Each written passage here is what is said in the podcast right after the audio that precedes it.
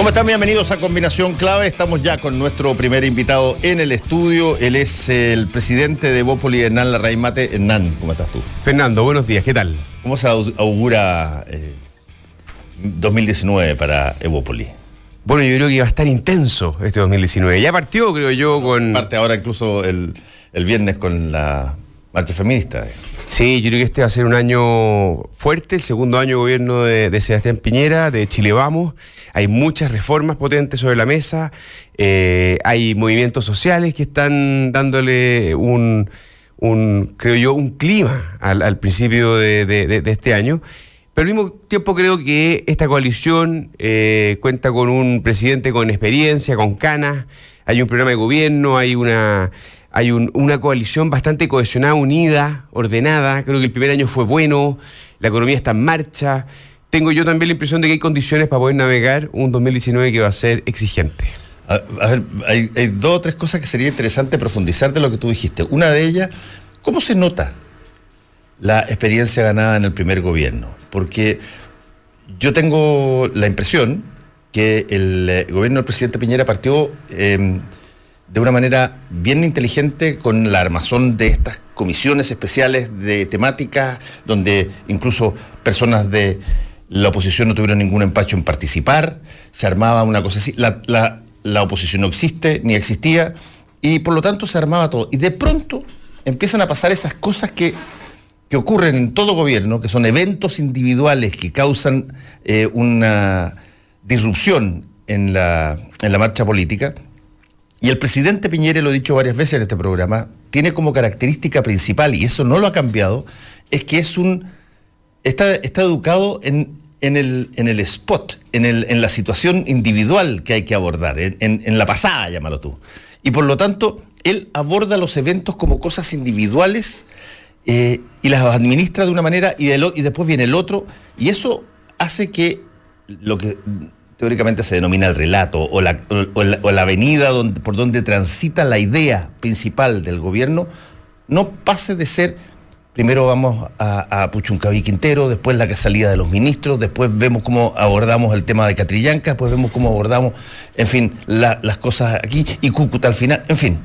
Hay una, una línea de eventos que se administran individualmente y que deja la sensación de pronto de que no sales nunca de un evento que te tiene arriba de la pelota. conozco esa observación. yo creo que partamos por Sebastián Piñera. Entre en su primer gobierno y su segundo gobierno, yo creo que hay un avance bien, bien potente. Yo creo que Sebastián Piñera, recordémoslo, su primer gobierno era, era un jefe de gobierno, valga la redundancia, muy presente en eh, todas las coyunturas, en todas las noticias.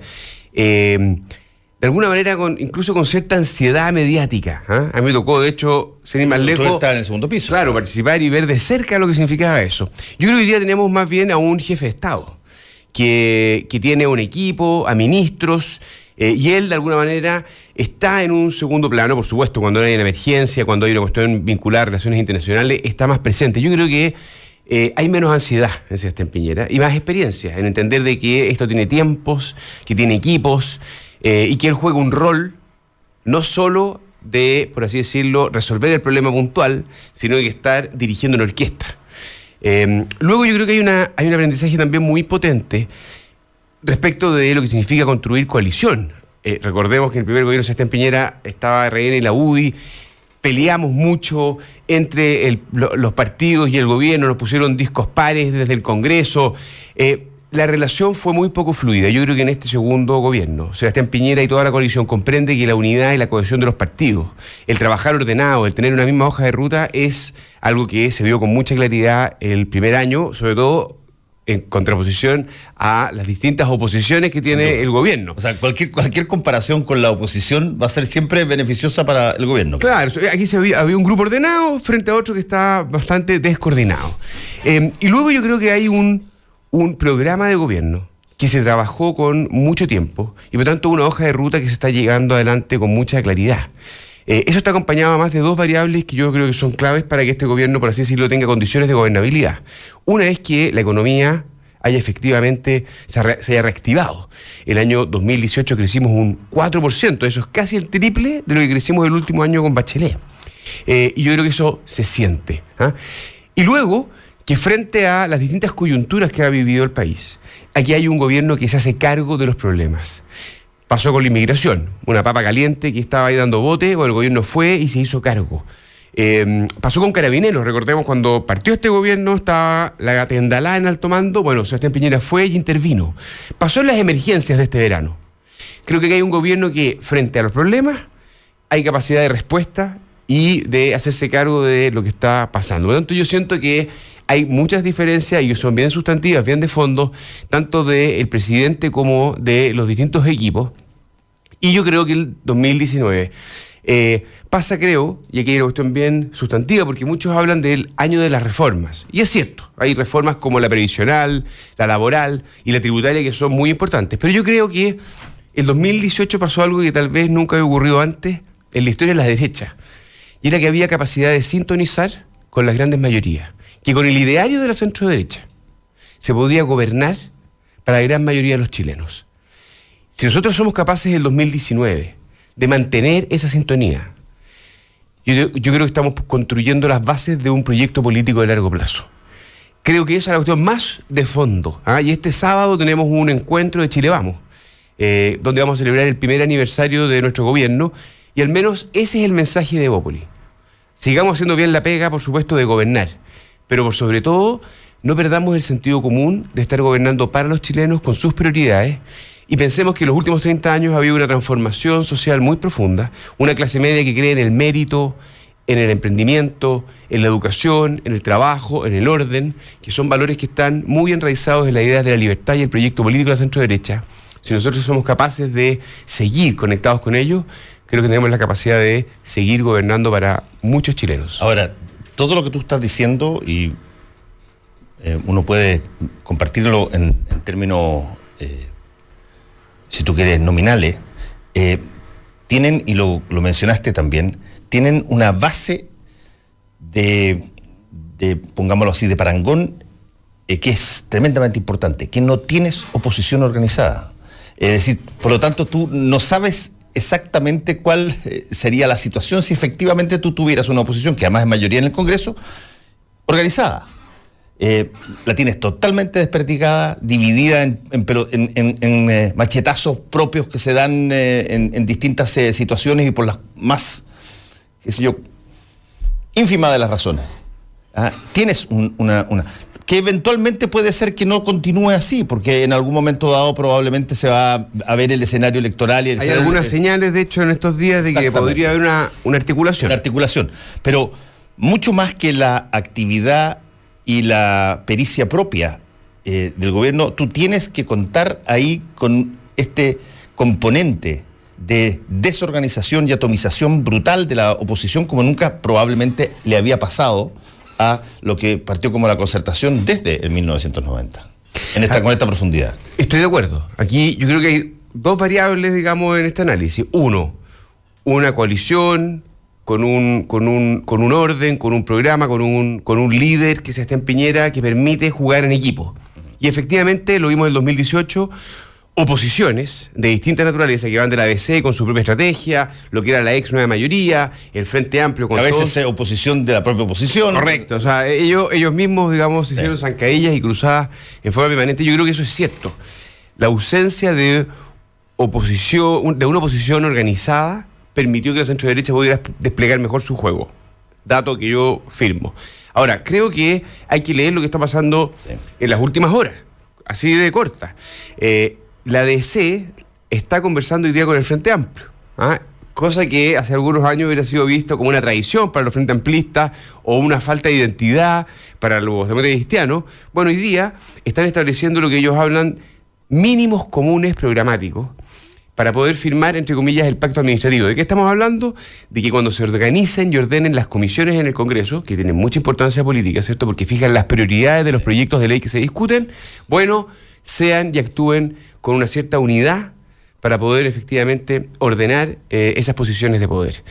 Yo creo, para serte bien franco, de que mínimos comunes programáticos entre la democracia cristiana y el Frente Amplio no hay mucho. Hay más bien, y, si, firman un documento, va a ser un documento de lugares comunes que les va a permitir efectivamente distribuirse el poder.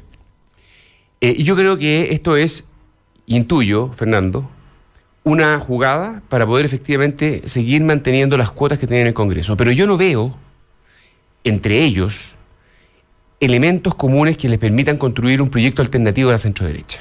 Yo veo grupos que están eh, buscando un, un, lugar en el 2019 y que todavía no entienden muy bien por qué se produjo la tremenda derrota de Michelle Bachelet II, que recordemos partió con un gobierno con gran aprobación, con mayoría en ambas cámaras, con sus tres reformas más importantes, con sobre un 70% de aprobación, hay una cierta desconexión de la izquierda chilena con la clase media. Y aquí vamos a volver a, creo yo, a la cuestión más de fondo. ¿Qué pasó con esa sintonía que tenía, que tuvo la concertación tan potente con las, con las mayorías sociales, que hoy día la izquierda, creo yo, ha perdido. Y esa cuestión más de fondo, más allá del pacto administrativo, creo es la gran pregunta del centro izquierda para el 2019. Sí, yo estoy de acuerdo contigo en, gran medida en respecto de la ausencia de una causa, llamémoslo así. La causa, las causas han pasado a ser, en, el, en, eh, última instancia, han derivado de una idea o visión de país, que es lo que tiene la obligación de proponer toda oposición, digamos.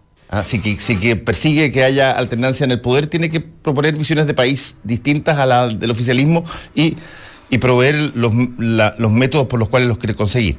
Pero más que eso, lo que ha ocurrido eh, en, esta división ideológica que se tuvo muy fuerte durante la gestión del último gobierno de nueva mayoría, eh, hay una eh, confusión que en algún momento dado la tuvo la derecha y que la ordenó, que es eh, la confusión entre los la causa, llamémoslo así, los programas, lo que se quiere hacer, con quiénes deben ser los que encabezan aquello.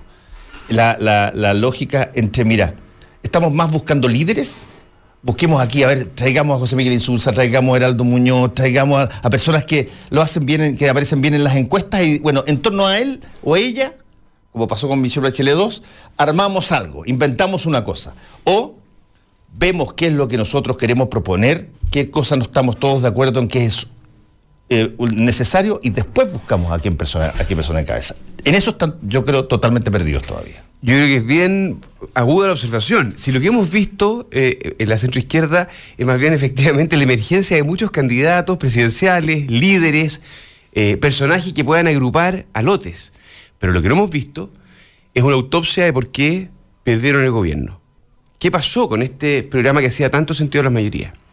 No hemos visto una conversación programática o de ciertos desafíos, causas, como le llamas tú, de transformación. Y creo yo que hay una pregunta bien global. ¿ah? O sea, la izquierda en el mundo se pregunta cuál es su lugar hoy día. ¿Cuáles son sus desafíos? Estamos viéndolo en Inglaterra. Jeremy Corbyn está perdido. Estamos viendo en Estados Unidos una cosa muy loca con Donald Trump y una izquierda que está empezando a buscar personajes que van desde Bernie Sanders a Alexandra Cosio Cortés. Eh, lo propio en Europa, en España, en España va a tener elecciones, en Francia está Macron, en fin. Hay una pregunta, creo yo, bien de fondo, que eh, tiene que ver efectivamente con una cuestión programática, con una cuestión de doctrina que ordene a la centroizquierda, que yo creo que hoy día no existe, y lo que vemos más bien son figuras. ¿ah? Y eso habla tal vez de un de una ausencia un proyecto político para Chile. Sí, yo, eso lo comparto, pero también creo que las oposiciones en general y las oposiciones de, centro izquierda en, Chile, eh, a partir de lo que pasó durante la dictadura, aprendieron, a mi modo de ver, está dentro de, si tú quieres, eh, el ADN, la idea de que si tú quieres eh, generar condiciones distintas a las de tus adversarios para proponer al país, necesitas ceder en, un montón de cosas antes siquiera de proponer cómo te junta. Eh, ¿Qué estás dispuesto a ceder? Esa es la básica, la, la máxima principal de una política de coalición, porque tú no lo vas a conseguir todo. Correcto. A ustedes, por ejemplo, cuando entraron en Chile Vamos, les hicieron una guerra brutal, y lo conversamos aquí alguna vez al principio, no le querían dar los cupos que correspondían, y ustedes tuvieron que tomar la decisión de ver hasta, hasta dónde se aguanta y cuánto se cede para ser parte de esta coalición. Bueno, eso todavía no está claro. En, eh, la oposición, pero probablemente va a estar claro luego.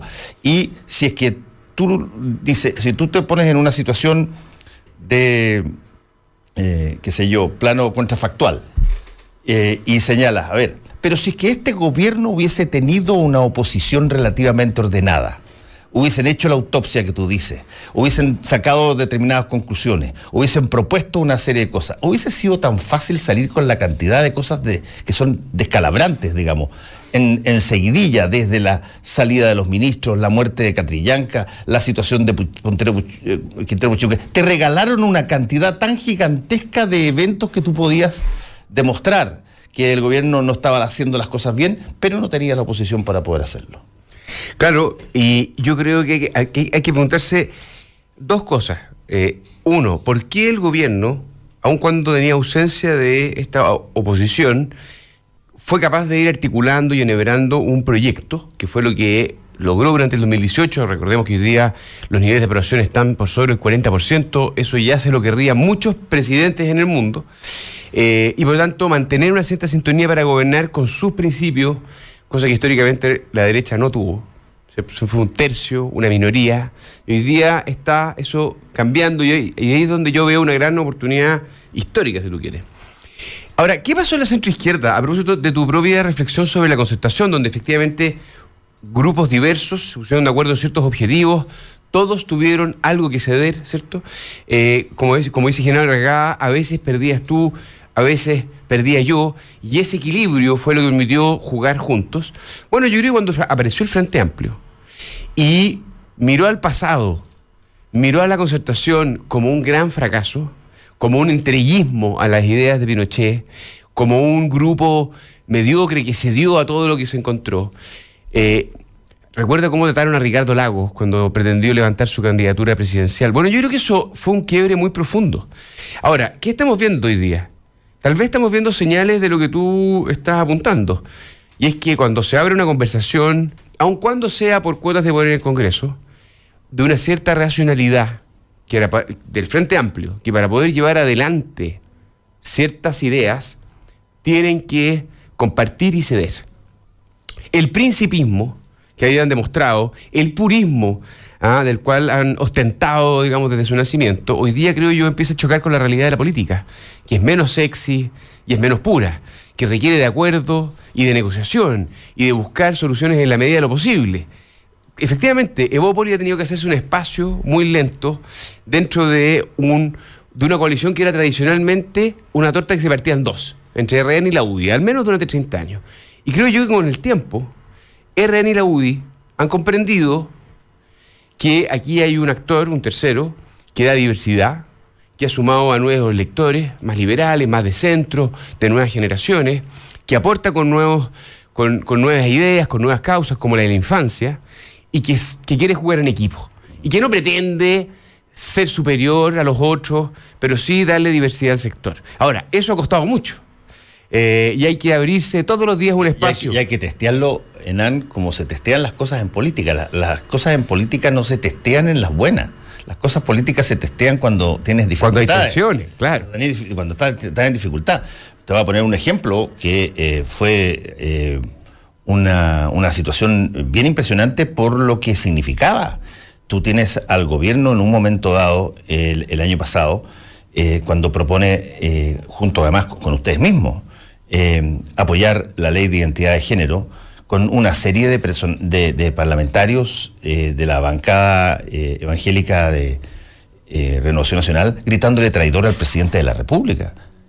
Ese, ese, tipo, ese tipo de lógica, claro, Hoy día tú, tú la miras porque no, no había nada que, generara una discusión eh, mayor o que canalizara a ver de qué estamos hablando, qué, qué germen es esto que puede el día de mañana terminar, porque hay un montón de otras materias de corte eh, moral que van a ser tratadas por el gobierno. A ver, cada vez que eso pase, vamos a tener este tipo de situación. No, no, no, no pasó, pero fue una luz que se prendió, dijo, aquí hay un problema mayor en temas que son extraordinariamente sensibles hoy, como el tema feminista, como el, tema del matrimonio parental o, el matrimonio eh, igualitario, eh, que se viene encima.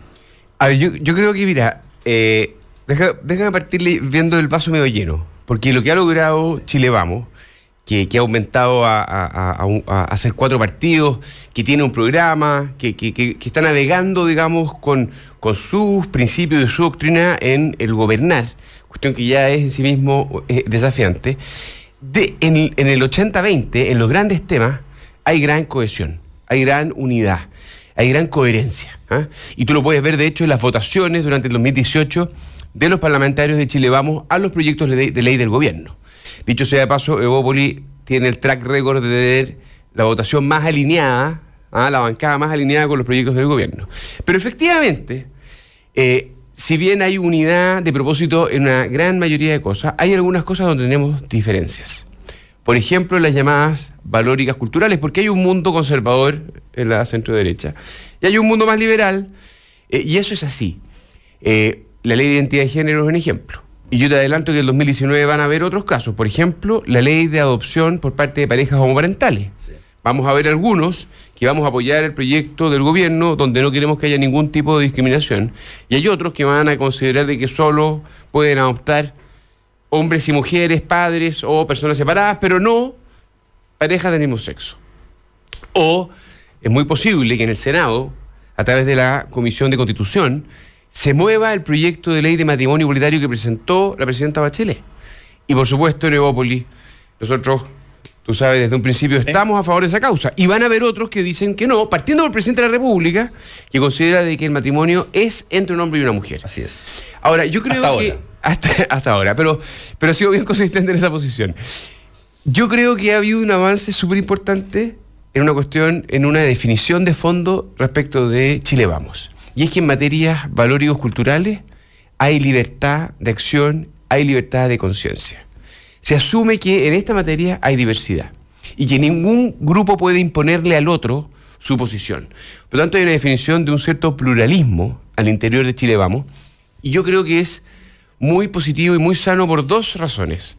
Uno, porque permite la convivencia dentro de un proyecto donde hay una gran cantidad de propósitos comunes, y lo segundo, permite al mismo tiempo conectarse con, con Chile, con la diversidad que tiene nuestro país. Al interior de Chile Vamos de alguna manera están distintas, distintas sensibilidades, distintas tradiciones, como es el mundo social cristiano, el mundo conservador y el mundo liberal, que están presentes en las distintas capas eh, sociales que hay en nuestro país. Y por lo tanto tenemos no solo la capacidad de darle gobernabilidad, sino de representar a distintos sectores.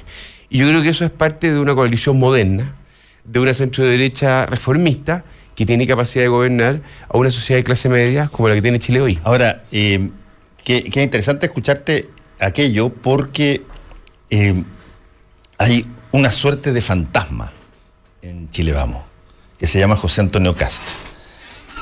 Y no te lo estoy diciendo por lo que diga Cast, o por lo que pueda tener de fuerza su movimiento, no, te lo estoy diciendo porque cuando tú notas de que algo acecha desde el punto de vista político, cuando personas de otro partido te dicen que están trabajando para que alguien de otro partido sea presidente de la República. Ahí tú dices, a ver, espera, para, de qué se trata esto? Ese problema no lo tienen ustedes, lo tiene Renovación Nacional, principalmente, y la UDI, principalmente.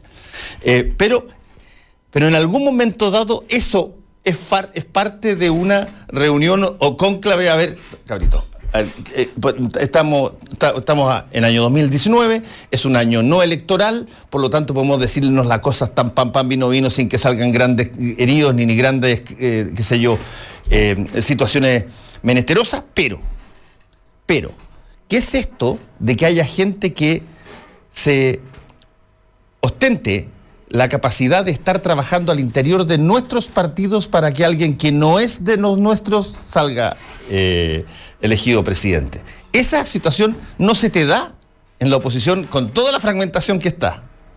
Todavía a la hora de la hora, cuando tú tienes que ver las elecciones, la lógica es, a ver, busquemos a alguien de, dentro de nuestra fila. Lo que me señala o, podría delatar esa situación es que hay algo que CAS propone que les parece mucho más atractivo o mucho más importante que aquello que está eh, sucediendo en Chile Vamos. Y eso teniendo escaños en el Congreso, muchos de ellos, o teniendo posiciones em, de autoridad en los partidos de Chile Vamos, eh, en algún momento dado va a tener que ser abordado. O sea, sí, eso está pasando. ¿ah? Partamos por compartir que hay una situación al interior de Chile Vamos, eh, de la centro derecha, la emergencia de José Antonio, que ha producido debates y tensiones. Eh, ahora, creo que hay que ir en orden. Respecto de la discusión presidencial, porque finalmente José Antonio Caz se instala como un candidato presidencial, se declara candidato, se declara en, carrera. Eh, creo yo, no hemos cumplido un primer año de gobierno y, hay un poquitito un diálogo a destiempo. O sea, eh, pero, los pero los chilenos hoy día, pero, pero es una conversación entre políticos, creo yo. O sea, los chilenos hoy día sienten que acaban de votar por Piñera por un grupo y, que por favor echen a andar y cumplan con, lo que se comprometieron. ¿ah? Ese creo yo, ahí está el sentido común. Y por tanto, una discusión presidencial al, interior de nuestra coalición o de las distintas oposiciones, creo yo, es una conversación de eh, y no una que esté enchufado realmente con lo que está pasando con la gente. Por tanto, creo que tenemos que tener cuidado de adelantar esa conversación. Dos, para poder tener éxito en nuestra proyección presidencial, se tiene que dar una condición clave, ya lo aprendimos con Piñera 1 este gobierno tiene que mantener buenos niveles de aprobación, sintonía con las mayorías y cumplir con sus compromisos. Y por lo tanto, foco en lo sustantivo el año 2, que es lo que va a permitir entrar a los años electorales, ¿cierto? 2020, 2021, con condiciones de poder proyectarse. Lo otro va a ser una conversación, digamos, de... Em, y luego creo que en, en el futuro vamos a tener que tener una conversación previa a la definición de los nombres y de los mecanismos creo yo, de principios, convicciones y también de programa. ¿Es José Antonio y los distintos actores parte del mismo proyecto político de Chile Vamos? ¿Compartimos sustantivamente? El presidente ha dicho que no. Bueno, yo intuyo que existen diferencias de visión de sociedad, de, de, cómo comprendemos lo que significa construir Chile Vamos, que quiere gobernar para todos los chilenos y no para un nicho. Si tú me preguntas al final, ¿cuándo, cuando yo veo a José Antonio, qué es lo que está haciendo? Bueno, y le hablo un grupo pequeño, que por supuesto tiene altos niveles de adhesión, muy intenso, pero cuando yo pienso en lo que significa gobernar para todos los chilenos, veo que hay un problema ahí. Y Chile Vamos lo que ha hecho y lo que hizo con la primaria del 2017, ¿cierto? Con Osandón y Felipe Cast, al legitimar un candidato único y luego ir juntos con una plantilla parlamentaria potente, fue ir al centro para gobernar para todos los chilenos. Y es lo que está ocurriendo hoy día. Eh, por lo tanto, yo creo que polarizar las posiciones de eh, nuestro sector, llevarlas a extremos, no es algo que nos permita, creo yo, gobernar de la manera en que lo estamos haciendo hoy. Bueno, ahí, tienen tarea pendiente porque esa se viene. La, otra que se viene es, es una cosa muy curiosa, Hernán, y eh, este, yo, yo le, tenemos poquitito tiempo que ya veo que me tiraron la musiquita, pero pero me gustaría preguntártelo. Eh, dentro de la comunicación política moderna está instalada, y aquí en, este programa se habla mucho de eso, de lo que se ha denominado la teoría de los frames, que es básicamente eh, un par de, personajes que eh, tomaron frases o palabras que evocan imágenes de realidad instantáneamente y se reacciona a la palabra ante, ante aquello. Tú dices Chilezuela y tú automáticamente sabes de qué estamos hablando y, lo que se pretende decir. Aula segura. Aula segura y tú Admisión justa. Exactamente, eh, qué sé yo, letra chica. Y tú no necesitas de que te expliquen de qué se trata. Si tú vas a, entrar a firmar. Muy importante la comunicación política. Va, a entrar, a George Lakoff. Eh, George Lakoff, exactamente. No pienses en un elefante. No pienses en un elefante. Eh, y qué bueno que lo que lo, que Pero eh, tú te encuentras con una persona que va saliendo de, del momento en que está firmando un contrato y te toca a ti ir a firmarlo y el tipo te susurra a la pasada, cuidado con la letra chica y automáticamente tú, sin que nadie te explique nada, notas de que hay que mirar mejor porque algo pasó. Bueno, una de las cosas que Lakoff dice en esto es que invocar un frame refuerza el frame, siempre. Y por lo tanto tú tienes que usar siempre las palabras, las frases gancho que son propias tuyas y no las del adversario. Así es. Si tú quieres ir a combatir la gratuidad, que fue una, batalla que se perdió, en gran medida por esto, eh, no puedes usar los signos y, el concepto de gratuidad porque ese es de tu adversario que te lo instaló. Michelle Bachelet es un frame y no ha habido nada que haya tratado de invocar y postular más a Michelle Bachelet como incluso después de que todos pensaban que ya estaba en la historia del país y no volvía a la arena política, que este gobierno en los primeros año y medio. Todo invoca a, Michelle Bachelet. Y contrariamente a lo que aparece en las encuestas, que, la popularidad cae, empezó a subir de nuevo. Entonces, yo te pregunto, ¿eso no se conversa? ¿No se dice? déjame hacer distinciones porque yo creo que comparto un punto. Yo creo que cuando partió nuestro gobierno, en los primeros meses, dada la naturaleza de iniciar un gobierno, había, a propósito de los resultados, de las cifras económicas, una comparación natural con el gobierno anterior. ¿Ah? Eso yo creo que es cierto. Y al final del 2018 sí conversamos al interior de la coalición de, de decir, oye, ya llevamos un año de gobierno, no hace sentido para la ciudadanía seguir comparándonos con Michelle Bachelet 2, porque la verdad es que los chilenos nos, miran a nosotros y nos dicen, ¿saben qué? Ya llevan un buen rato, ustedes preocupense del futuro más que del pasado.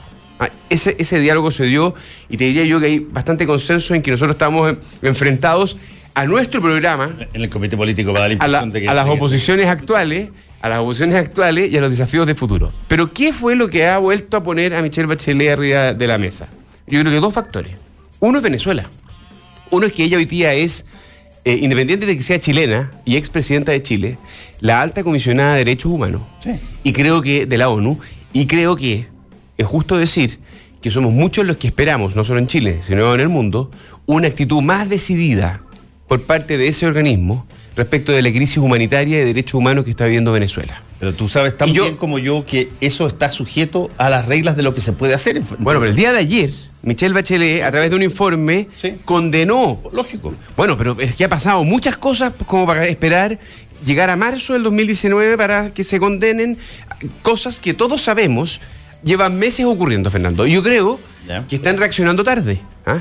Ahora, efectivamente el gobierno eh, ha impugnado, eh, nuestro sector ha levantado la pregunta por qué está haciendo la alta comisionada Michelle Bachelet. Yo creo que por eso ha tenido una emergencia. Y el segundo factor lo mencionaste tú está en la crisis de la oposición, está en la falta de proyectos, está en la ausencia de liderazgos que cohesionen, que aquí aparece un fantasma, que aquí aparece tal vez la única figura, paradojalmente, que es capaz de volver a ordenarlos en el futuro. Y yo creo que, independiente de lo que nosotros hagamos como, como coalición de gobierno, yo creo que la centroizquierda ve a Michelle Bachelet y dice, ojo, aquí puede estar el patrimonio el patrimonio del futuro. Yo creo que lo puede. Dada la, dada, dada la, pobreza que, tiene la izquierda, ¿te fijas? Eso puede ser un pensamiento, sin duda, pero desde el punto de vista práctico, quien la instala en la cosa pública no es la oposición. La instala en la cosa pública Cecilia Pérez, permanentemente, los distintos ministros, eh, los parlamentarios. Ok, y, tú puedes tener montones de razones que tú invocas, pero la lógica de, oye, resaltar a una persona que, que eventualmente es tu adversaria que podría suceder como pasó en el segundo gobierno, que pasó más o menos lo mismo. No había nadie quien, quien, eh, condujera a la oposición y vuelve de Nueva York eh, Michelle Bachelet y arrasa. Bueno, eh, la pregunta es, eso que yo no te lo estoy diciendo para decir, oye, a ver, eh, tienen que tratar de cuidar eh, un poquitito más sus flancos, sus flancos débiles. No, lo que estoy tratando de decir es que me parece que la lógica comunicacional es un boomerang. Bueno, comparto contigo una cuestión de fondo. Para el gobierno de Sebastián Piñera, para Chile Vamos, los desafíos del 2019 no tienen que ver con un fantasma que se llama Michelle Bachelet. Tienen que ver con sacar adelante los grandes compromisos de su programa, seguir sintonizado con las clases medias, que el crecimiento económico continúe y le llegue a todos, y de esa manera, más allá del debate entre políticos, tengamos la capacidad de dar gobernabilidad al país. Ese es, el, ese es lo fundamental.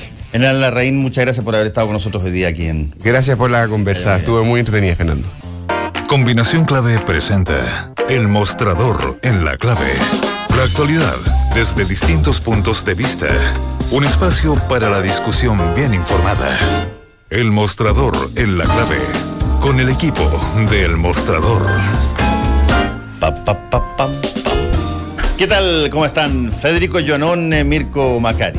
Muy buenos días. buenos días. ¿Qué tal, don Fernando? Aquí estamos muy bien, eh, entendiendo que tenemos hartos temas entretenidos por esta próxima Ahora, y, quizás uno de los buenos es esto que estábamos conversando recién, Federico, antes de entrar.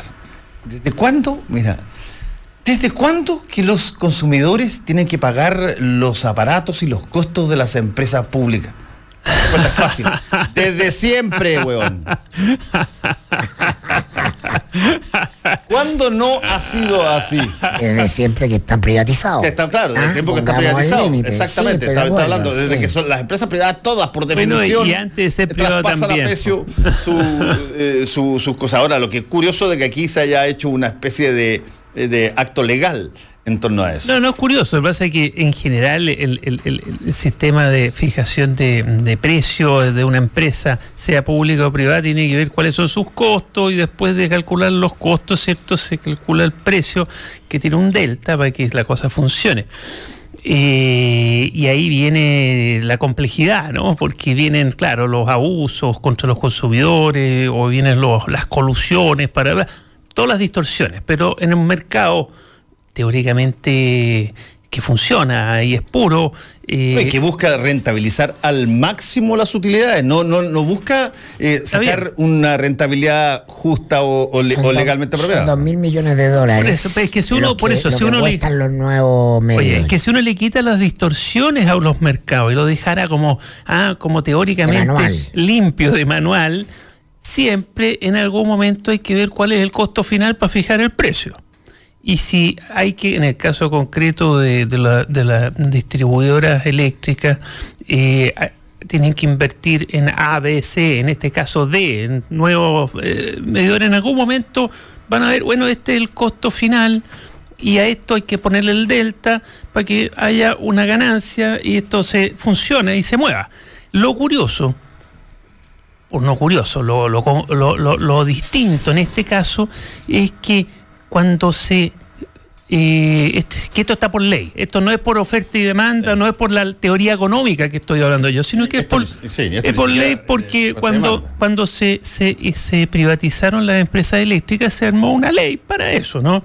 Y en esta ley, que yo no soy un experto, pero, pero esto es lo básico, se calculan todos los costos costos de reposición, costos de inversiones, etcétera, etcétera. Y esos costos se eh, calculan, se, hay una comisión, hay todo un sistema para fijar tarifa.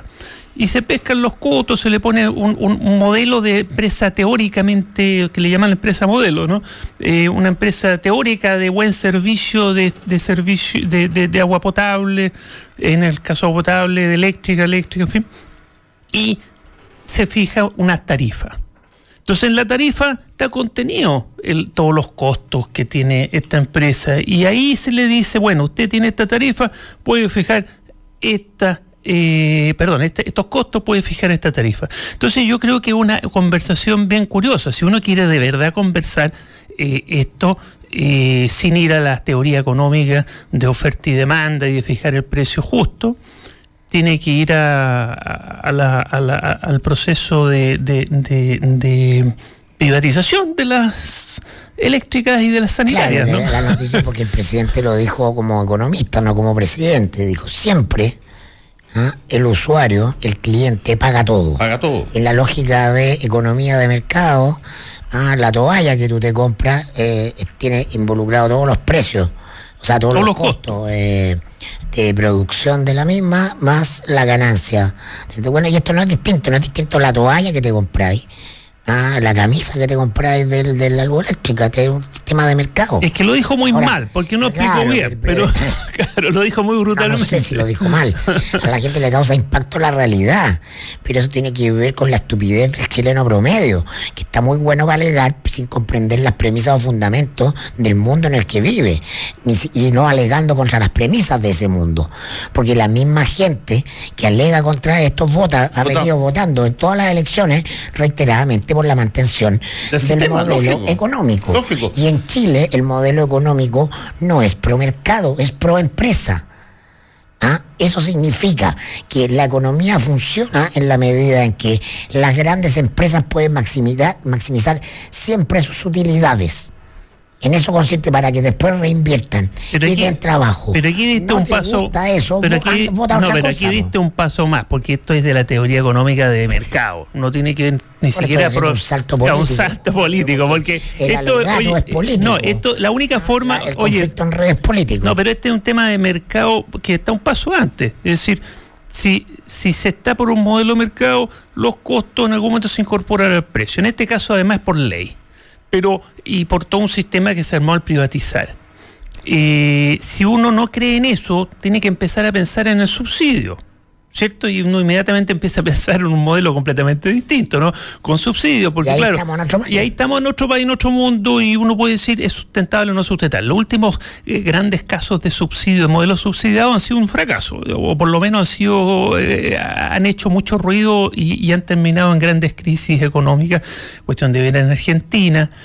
Cuestión de no, ver. Pero, pero, pero, Argentina, Argentina, Con muchos subsidios, sí, Argentina, sí, el modelo sí, argentino funciona al funcionaba en la época de los Kirchner al contrario. Sí, había que subir, había que invertir eh, dos mil millones de dólares en, en, en, en medidores para seguir en el ejemplo. El Estado ponía una parte y así no se traspasaba todo a precio. Pero si tú quieres establecer una comparación alternativa a eh, cuál es el modelo eh, químicamente puro de, mercado. De, de, de mercado como que funciona en Chile, donde, por ejemplo, el 100% de los costos se traspasan a, a, precio, eh, lo tendrías que buscar no, no en, en, eh, en, Argentina, tendrías que ir a buscarlo en sectores donde tú tienes eh, una determinadas, determinadas prestaciones, por ejemplo, que conciben determinados bienes vitales y necesarios, como por ejemplo la luz o como por ejemplo la salud, como, como necesidades obligatorias del el Estado y no de una empresa privada. Porque si, los, porque si los privatizas, entras en la Estoy lógica. completamente de, de, acuerdo, por eso te digo que hay que ir al, al, paso anterior, a la privatización. Porque una vez privatizado, la empresa privada funciona con la lógica empresa Lógico. privada y en este caso, además, por ley, pasa a costo, etcétera, etcétera. Entonces, eh, aprobada eh, unánimemente. Bueno, pero eso te estoy diciendo, pero, pero para seguir con el tema de Fernando, es decir, evidentemente, una vez que ya hay un modelo de mercado eh, eh, tiene que traspasarse a costo. Claro, y uno dice ya, puede haber un sistema mixto como pasó en Argentina, en el sentido de que una parte del costo lo asume el Estado, ¿cierto? Y así no se traspasa todo a precio, pero está en un modelo bien raro. El punto es, o es estatal y no se busca beneficio, no se busca precio, sino que eh, financiar solamente, ¿cierto? Las empresas estatales y esta cuestión de que tengan que tener utilidades, Depende de cuál en realidad. Codelco sí, tiene, puede, utilidad. Puede tener utilidad. Pero, pero, en áreas como la salud, como tú bien decías, o la educación, si, el, si, si, hay un modelo donde decide que eso lo preste el Estado, o principalmente el Estado, eh, ahí no se aplicaría esta lógica de traspasar a precio todo, porque no hace falta un delta de, de, de utilidad el Estado presta, si prestara servicios como este, por ejemplo la luz, si la prestara el Estado, ¿cierto? Bastaría con que se financiara el servicio. Y por eso ya estamos en otra lógica. No, por mira, eso hay que ir a, a lo anterior. El por qué se privatizó y, y, al momento de privatizar. Eh, Federico, convencamos eh, en, en, algunas cosas básicas. Una, una empresa que funciona bajo la lógica del mercado como existe en Chile traspasa todos sus costos a sí, precio. por eso. O sea, y, y, alguien podría argumentar, como lo hace un tuitero, alguien podría argumentar, no, porque no traspasa todo a precio porque eventualmente no va a ser competitiva. Es que, perdóname, ahí es, si es no donde, es competitiva no, termina no cerrando no hay competencia. Es que exactamente no hay competencia eh, espérate es que es la segunda parte no es, ah, bueno, ahí, ahí hay una complejidad hay, adicional cuando hay competencia, cuando hay competencia abierta. cuando hay competencia entre empresas hay un mercado relativo por eso el sistema chileno es pro empresa y no pro mercado pero, pero, espera, déjame, déjame decir cuando hay competencia entre no significa de que la empresa deje de ganar dinero o que se proponga ganar menos plata la competencia está dada, igual traspasas todo lo, to, todos los costos, la, la, competencia está dada por el grado de utilidad que tú puedes o quieres ganar en un momento dado. Y, y tú puedes hacer ajustes en la utilidad, pero no puedes hacer ajustes en los costos. Para prestar un buen servicio no, no puede hacer mucho ajuste en costos. ¿Qué, qué, ¿Qué, es lo que pasa en el caso chileno? En el caso chileno tú tienes dos situaciones. Una de la cual estamos eh, informándonos en estos días de, de, de cosas así. ¿Por qué se coluden las empresas? Las empresas se coluden justamente para que, traspasando todos los precios al mercado, nadie saque una ventaja de buscar un delta más pequeñito en, la utilidad de tal manera de generar un precio más competitivo. Y por lo tanto se coluden, todos se ponen de acuerdo en que hacemos todo lo mismo y los precios son relativamente similares. Y lo segundo, y tiene razón el, tuitero que plantea esto, lo segundo es, y lo estaba señalando Mirko, ¿qué pasa cuando tú no tienes un proveedor alternativo. Es decir, cuando tú eres cautivo. Bueno, es que eso pasó con los mercados como la electricidad y pasa con mercados como el agua, ¿cierto? tú eres cautivo. Y, por eso, lo, por eso los prestaba el Estado antiguamente. Y desde el momento en que se privatizaron, pasaron, ¿cierto?, al sector público, al sector privado, valga la redundancia, y buscan la utilidad. Y la ley les garantiza un porcentaje de utilidad una vez calculado el costo con esta empresa modelo, hay todo un diseño, ¿no? Lleno de algoritmos. Eh, pero especialmente hay que poner especialmente la lupa, y en esto coincido con Mirko, porque aquí lo que se busca es la empresa que provee servicio. Siempre. a la empresa que provee servicio, porque no hay posibilidad de que entren eh, competidores. Entonces, un mercado especialmente anómalo eh, de un servicio público que lo presta un privado porque se privatizó, donde no pueden entrar competidores. Y por lo mismo el Estado tiene que estar muy encima de qué se entiende por costo y qué no. Y una vez que se entiende qué, es costo, se aplican los algoritmos y se llega a una utilidad que tiene porcentaje fijado en la ley. Muchas veces lo que se critica es que las empresas, estas privatizadas, obtienen porcentajes de utilidades mayores a través de distintos trucos y mañas, mayores de lo que la ley les, les permite. Pero eso ya otro, harina otro costal. Pero en definitiva el modelo es, ¿se privatizan estos servicios? No se privatizan. Una vez privatizado, obvio que las cosas pasan a costo y... Claro, lo que pasa es que el Homero Simpson chileno promedio ah, está en un clima mental de sentirse abusado. Entonces viene que la, la, noticia del alza, o sea, de que te van a cobrar el medidor, aunque eh, es tuyo porque lo tienes que comprar y lo tienes que pagar toda la vida una, el contrato de arrendamiento perpetuo. Entonces, el Estado se siente irritadín, ¿ah? molestillo, porque esto ocurre en el contexto de nueva colusión de los supermercados en febrero. Y en fin, ¿ah? un proceso largo en el que ha descubierto que en Chile el consumidor respecto de la gran empresa sale perdiendo, entre comillas, ¿no? Que la empresa siempre se lleva la del burro y eso parece que tiene molesto a algunos. Pero bueno, nadie ha hecho nada más allá de la molestia. Todos siguen votando para que el sistema se mantenga. Entonces, por favor, no alegue tanto. Como ayer había, como, ayer había una... sí, pues. Apareció una, una, persona, una, una tuitera ayer, que... Eh, pensó con la otra racionalidad, que una, una es esta, y después es cómo tú justificas seguir apoyando y votando por lo mismo si es que tú sientes que estás perjudicado. Y entonces sale con una explicación que fue bastante amplia ayer, dicen, oye, pero por último si lo que sube son como, 200, pesos. a cada uno. O sea, son 200 pesos, tú puedes pagar 200 pesos más. El problema es que la empresa nunca mira los 200 pesos, mira los 200 pesos multiplicados por el número de usuarios. 2 mil millones de dólares. Sí, ese es el delta final, la, la, situación que es... Eh, intolerable no es porque nos miramos como no es el, claro el aporte de cada cual. el éxito del modelo es que nos concibamos como individuos no seamos capaces de mirar nada más allá de la puerta de nuestra casa ese es el gran éxito entonces, a mí me sale 200 pesos yo perfectamente puedo pasar pero claro la gente doy propina 200 pesos a los malabaristas en el semáforo cómo no voy a poder dar 200 pesos por mi medio y eso se aplica en todos los mercados estos donde no hay competencia y donde antiguamente el Estado prestaba el servicio y lo privatizó. En todo incluso en las carreteras sube un peso el TAC y uno dice, ah, qué tanto, un peso. Pero ahí, ahí vamos, pues ahí vamos. ¿Y, cómo, el, y cómo el servicio a cambio que hay o no hay, cuánta utilidad tiene? Y las triquiñuelas que usan las empresas para ganar más de lo que la ley les permite al privatizar, les permitía y les permite ganar como utilidad. Todo eso hay que poner el foco. Pero si uno retrotrae, y yendo al comentario brutal de Mirko, al final la gente sigue votando por un sistema y claro, eh, y lo vota de nuevo y lo vota de nuevo. De, lo que estamos, hablando, no quería decir. lo que estamos hablando, Federico y Mirko, al final es de esa, ese, ese, otro correlato que debiera ser complementario y que debiera ir de la mano en toda la actividad, no solamente escolar, sino que además en la, actividad universitaria, en la actividad eh, nacional, en el periodismo y todo lo demás, que es así como tú requieres para entender cómo funciona tu país de una educación cívica relativamente buena, necesitas tener un mínimo de educación económica. Es parte de la educación cívica a esta altura. Nada, nada, nada, en ninguna parte está la exigencia de un mínimo de educación económica para que tú seas un determinado buen consumidor o buen ciudadano.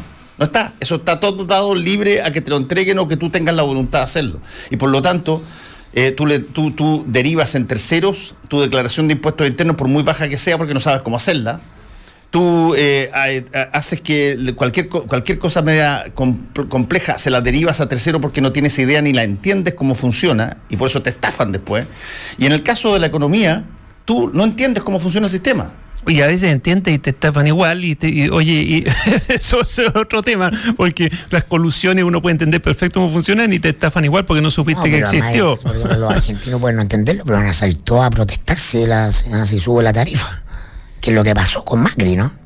que quitó los subsidios y bueno. Bueno, y al quitar el subsidio, eh, eh, volvió, eh, oye, a la realidad, a la dura realidad de cuánto cuestan las cosas. Los Simpson chileno no se levanta de su sillón, Es parte de nuestro idiosincrasia. Es lo que ocurrió en Chile, además, es que todo se, se, se, extremó, porque este país, como somos un poquito, oye...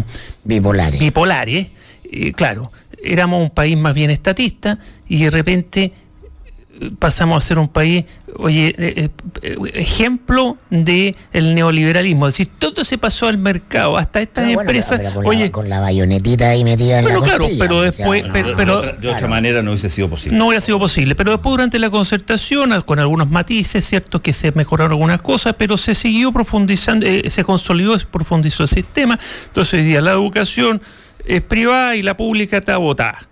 Y pues Chile, cuando llegó el momento que se habían alineado los planetas para rescatar la educación pública, prácticamente no hizo nada. Se deprimió. Y segundo, la, oye, la salud, que también, completamente privatizada, y, el, y, la parte pública está funcionando mal y tiene unos déficits enormes porque toda la energía del Estado está en que se funcione y de las leyes que funcione el sector privado. Está privatizada la salud. En otros países esa cosa es inconcebible. Eh, la tierra, por ejemplo por ejemplo. es, que el punto está en eso, en que Chile se fue para el otro lado, porque en otros países existe libertad de mercado. Y son países que eh, la riqueza la genera el mercado, pero hay áreas donde el Estado se reservó, oye, se reservó ciertos servicios esenciales como, oye, como la luz, la, la, la, convengamos una cosa el agua, la salud, la educación. Así como axioma básico y que lo podríamos conversar y lo podríamos durar. Pero toda la riqueza no la no la genera nunca el, el mercado en el sentido abstracto del mercado. La riqueza la genera el consumidor. Por eso hay que cuidar al consumidor. ¿quién es, el que, ¿Quién es el que genera empleos? Aquí en Chile estamos, nos han convencido totalmente de que quien genera empleos es el que provee empleos. Es el, el, el que genera empleos es el que compra. El que compra. El que mueve la economía. El que mueve la economía es el consumidor. El que mueve la economía no es eh, esta, esta suerte de mercado abstracto. Es una persona con nombre, apellido multiplicado por millones que genera la, posibilidad de compra. Y si que genera más de un producto, va a aumentar el empleo en esa empresa porque necesita satisfacer una demanda creciente. Es el que demanda el que genera el empleo. no es el, no es el, ese, empresario. Ese empoderamiento del consumidor es muy importante. Hace mucha, mucha falta en Chile, sobre todo por lo que acabo de decir, porque como se extremó el sistema neoliberal y se llevó el mercado a todas las áreas, incluso en áreas donde en otros países sería inconcebible se llevó a mercados donde no puede haber competencia, como la distribución eléctrica, como el agua potable, en fin, y, se, armaron leyes para, para, permitirlo. Es clave que el, consumidor se empodere, que las acciones de consumidores funcionen bien, que el CERNAC funcione bien, cosa de que a esta altura, con este extremado eh, mercado eh, en todas las áreas donde, eh, donde en otros países más civilizados sería inconcebible, por lo menos funcionen bien. y en el caso de, oye, no, no obtengan utilidades más allá de lo permitido a través de triquiñuelas, por ejemplo. Pero la política se privatizó en Chile. Pues, la política es una extensión del mercado, coludida además. Porque los grupos políticos tienen nichos a los cuales buscan, no compiten entre ellos. Las competencias están adentro por nichos y todo se reparte. ¿No? La actitud mental de la política es la de el privatizado. Digo, desde la carrera presidencial, la parlamentaria, municipios, concejales. Se acabó la política como un acto de conversación acerca de lo público. Sales en busca de nichos que te van a mantener, a dar y mantener el poder y aumentarlo. Es bien brutal, ¿eh? escucharlo así es bien brutal y tiene bastante verdad. Y por lo mismo el consumidor a esta altura, la única posibilidad de que eso vaya modificándose es que haya un consumidor empoderado y que vaya poniendo límites y exigiendo cambios. Lo otro que es buen negocio es la presidencia de la República. Viste que Piñera subió 55 puntos en el ranking Forbes de multimillonario del mundo del año pasado a este. Sí, eso porque eso, eso en, estricto rigor, porque se se le concibe exactamente la misma cantidad de plata que tenía antes de ingresar a, la presidencia. Por lo tanto, las personas que dicen que eh, eh, dentro de la presidencia hizo arreglos para subir, no, ese, se considera, considera los 2.800 millones exactos que tenía antes de ser presidente y se considera esos 2.800 millones llevados a las riquezas individuales de hoy cuántos son. Y resulta que se ha atomizado bastante más en el mundo la cantidad de ricos, cosa que no nos ha pasado. Superado, por cierto, por Julio Poncelero. Sin duda. que, le, que, le, que le debe dar 3.800 millones de dólares. Que le debe dar tirria. Solo tuvo que pagar cuatro para que Sokimichi no fuera a juicio. Exactamente. Bueno. Barato. Es una muela, ¿eh? Claro, no, no solo barato, es vergonzoso. Bueno, pero ese tipo de cosas, eso eh, es interesante cuando tú eh, ves ese tipo de estadística y la estadística te dice que este, este, grande grupo de multimillonarios mundiales suma, ¿cuántos eran? ¿300? toda la plata del mundo. ¿300 o 400 personas? ¿Y cuánto suma, de, pero cuánto suma de plata? Si tú, cuánto de, plata, es una, una cosa gigantesca, pero el número de personas es el número de personas que podría poner en, qué sé yo, en... En, eh, un estadio de eh, fútbol. Eh, claro, en, un cuarto del Santa Laura. En el salón de este hotel, pues. en el salón de este hotel.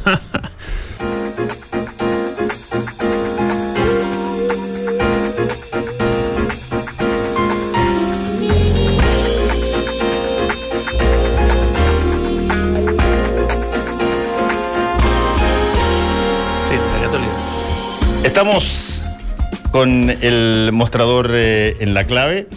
Eh, ustedes ya, saben que eh, se realizó un cónclave gigantesco donde el, Papa convocó a las conferencias episcopales de todo el mundo, fue la conferencia episcopal chilena, una representación de ella, a raíz de todo este tipo de cosas que, en, primer lugar, el, tema de abusos y, y todo que tiene a la, iglesia bien a traspié.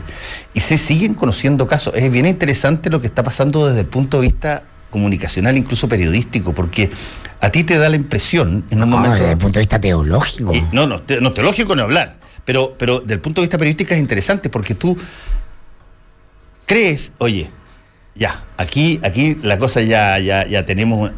Y te sale otro.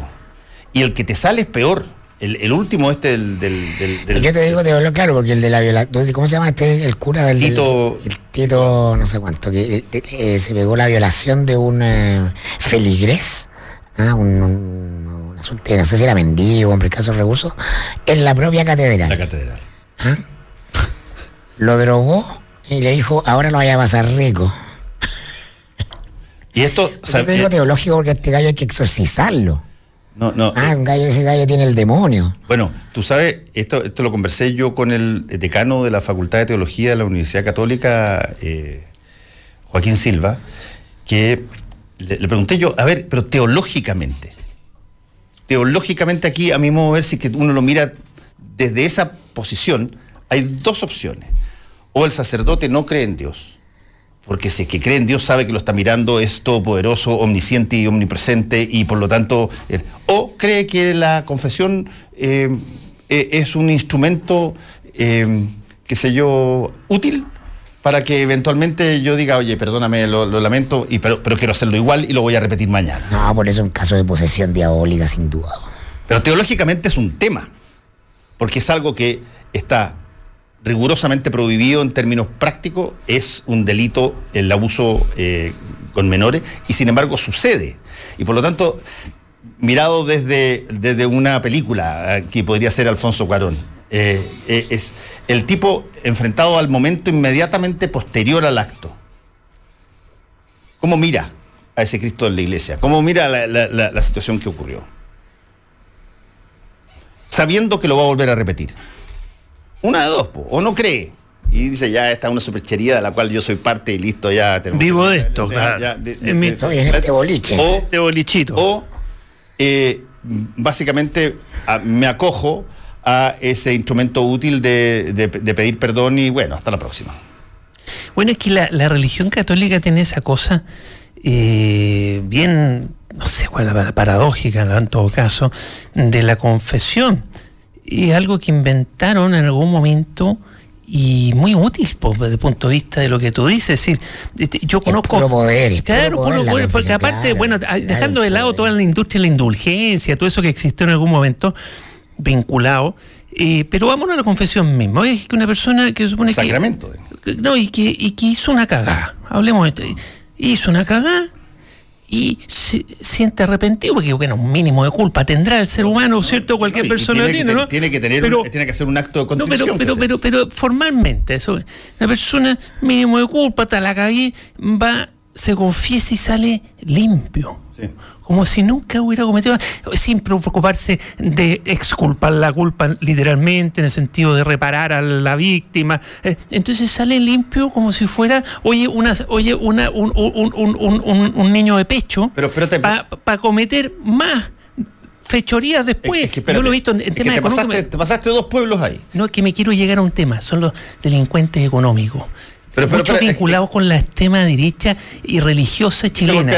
Entonces van a una iglesita, oye, ahí a Sales, a toda esta iglesita más pituquita, oye, han cometido todo tipo de fechoría, felonía y, se, se, se, hincan, porque además les gusta hincarse para orar hincado. Entonces después van, se confiesan y salen pero arrepentidos, oye, voy a comenzar de nuevo, y al día siguiente hacen iguales o peores fechorías porque estaban limpiecitos, ¿no? Y además tenían que rezar nomás. Es pues, claro, oye, le habían quitado el peso de la pesa, porque la culpa tiene un peso, cuestión de leerlo, oye, es cierto, a todos los clásicos. Entonces le quita el peso de encima para poder hacer más fechorías. Déjame, déjame matizar lo que estás diciendo, porque aquí detrás de esto, yo creo, detrás de esto... Se golpean el pecho, se llegan a, a fracturar las costillas pegándose en el pecho. Hay, por cierto, una consecuencia, que, como dice Mirko acertadamente, creo yo, hay una consecuencia en que efectivamente quien recibe la confesión adquiere el poder de un conocimiento que nadie más lo tiene. Ya, hay otro eh, elemento.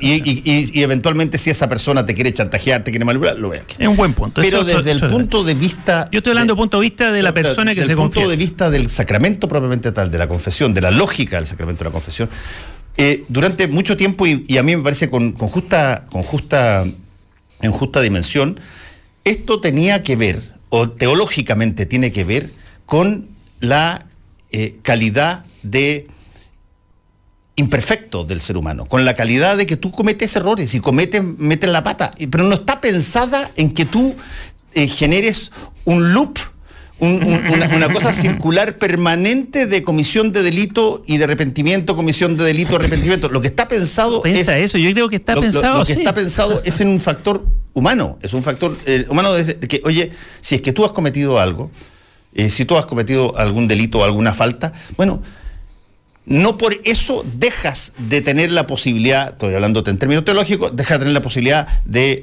estar en, eh, en, la, senda eh, del cristianismo y, qué sé yo, y, de, y del Padre Dios y lo que sea, porque se entiende que el ser humano es una persona imperfecta y por lo tanto te hay un instrumento para que eso suceda, pero no para que tú utilices al instrumento eh, no sé si te entiendo, yo entiendo, pero. Es, como, es como la, situación, es como, el, dilema de Pascal. ¿Tú te acuerdas del dilema de Pascal que planteaba de creo en Dios o se cree en Dios o no se cree en Dios? ¿Se cree en Dios o se cree en Dios? Mira, lo que, lo que hay que hacer es vivir toda la vida, toda la vida como si Dios no existiera y por lo tanto hacer todo lo que tú quisieras. Y un minuto antes de sentir que tú mueres, te conviertes.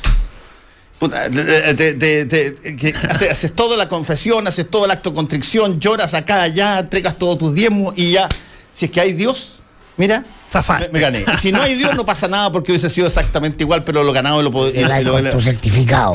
con tu certificado. Ese dilema, que es el famoso dilema de Pascal, en ese tipo de cosas, es una, es una lógica de mirar pervertidamente un instrumento que está pensado bondadosamente, si tú quieres. Eh, es que yo no sé si está pensado tan bondadosamente porque está vinculado con toda la lógica del control de la iglesia, de la intimidad, del espacio privado del ser humano. Eh, porque no la tienen otras religiones. Es decir, esto no, la tienen, esto lo inventaron, es una genialidad, porque está el tema del control del que recibe la confesión, ¿cierto? Ahí hay mucho poder que mantiene información, pero desde el punto de vista del arrepentido, pongámosle comillas, porque es un arrepentimiento que, ponle que en algunos casos sea real, pero en general es un alivianarse la carga. Si uno lee libros clásicos como Crimen y Castigo, lo que, lo que pasa es que la persona que comete una fechoría, deja una cagada. Tiene culpa, el ser humano juega con culpa. Bueno, hay, hay gente, por supuesto. Los rusos, sobre todo. Los rusos tienen esa cosa compleja, pero. pero, pero hablando de Dostoyevsky, sí. castigo. No podemos hablar de Trotsky porque además el trotskismo chileno nos va a quemar en la hoguera, ¿no? ¿Viste tú? ¿Cómo decíamos que la serie. Si que no se ajusta a la se realidad. ajusta a la realidad los hechos. bueno, pero volvamos. Entonces, es una, película de televisión el supremo del trotskismo, claro, la, realidad de los hechos. No es un documental agilado, es una. No, pues una serie. una serie nomás. Bueno, entonces. como los gallos en la roticería, ¿te acordás? Esos gallos de medio mundo que eran ríos. que hablaban cosas y iban pasando tema a tema. Llegaba, llegaba, la clientela así a pedirle cosas. de pero mira. Leche. No, no, no, tú ya te un jamón.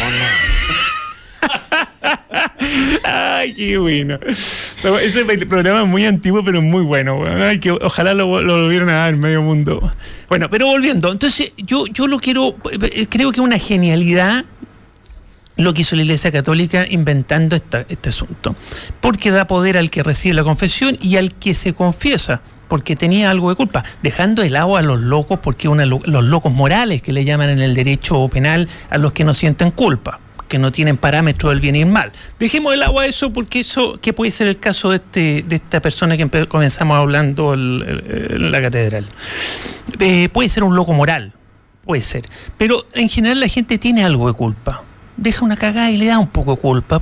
se porta mal, le da algo de culpa. Entonces, ahí va y se pone de rodillas, o ahora se sientan, no sé, cambia el sistema, pero a lo largo de, pero en la práctica va y le cuenta su fechoría, a un su maldad a un desconocido o conocido que para esos efectos es desconocido, que el, el, cura, ¿no? que tiene mucho poder por lo mismo. Pero volvamos a, la persona que... Esa liturgia se hace en un confesionario. Antiguamente más era cerrado y prestaba todo tipo de abusos de otro tipo, pero también lo quiero aislar. Vámonos al acto de constricción. El acto de constricción significa que la persona que se sentó ahí o se hincó con culpa se levanta limpio por tres Ave María y tres Padres Nuestros limpio. Limpio como unas. como, espérate, como un niño de pichu. Pero, pero, el problema. rebajando a una especie de casi transacción comercial. Es que, es que a la práctica. pero, piénsalo desde el punto de vista de quien cree, no de, Por eso, el que cree tiene culpa y va para allá. cree, cree, cree, cree que eso es un acto legítimo. No sé, por lo menos le sirve, porque es genial. Porque imagínate, los otros que no creemos en eso, oye, andamos con las culpas en la espalda y, procesando y con, ah, ah, con culpa. No, él va, se sienta o se hinca, le cuenta esto al cura, se, reza tres Padre Nuestro, tres de María, porque con eso es su, es su expiación. Se levanta limpio como niño de pecho para ir de nuevo, limpiecito ahora, no con la culpa en la espalda, sino que sin peso en la espalda, a de nuevo a quedar con culpa de nuevo. A crear, entonces es un círculo eh, vicioso. Mira, es que yo te digo, yo conozco gente, es, es, increíble, sobre todo, bueno, se da en todo nivel social, por supuesto, todo tipo de delitos, todo tipo de fechoría, pero donde es paradigmático es en los delitos económicos. Es paradigmático los gente que tiene poder y que hace fechorías económicas perjudicando a los consumidores, esos mismos se sienten, oye, se hincan pidiendo perdón porque tienen culpa, algo culpa. Dejemos de lado a los locos morales que no tienen culpa, estamos pensando en los que tienen culpa. Y se levantan limpiecitos para ir a abusar de la gente al día siguiente.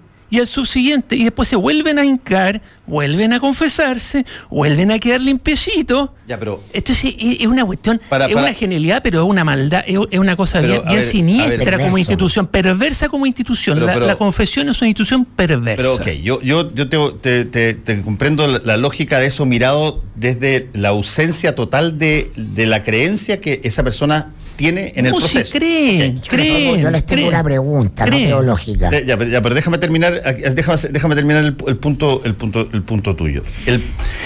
la pregunta final es, porque la persona que tú estás refiriendo se golpea el pecho. es la persona sabe que volvió a hacer lo que hizo y que va a volver a ir al confesionario.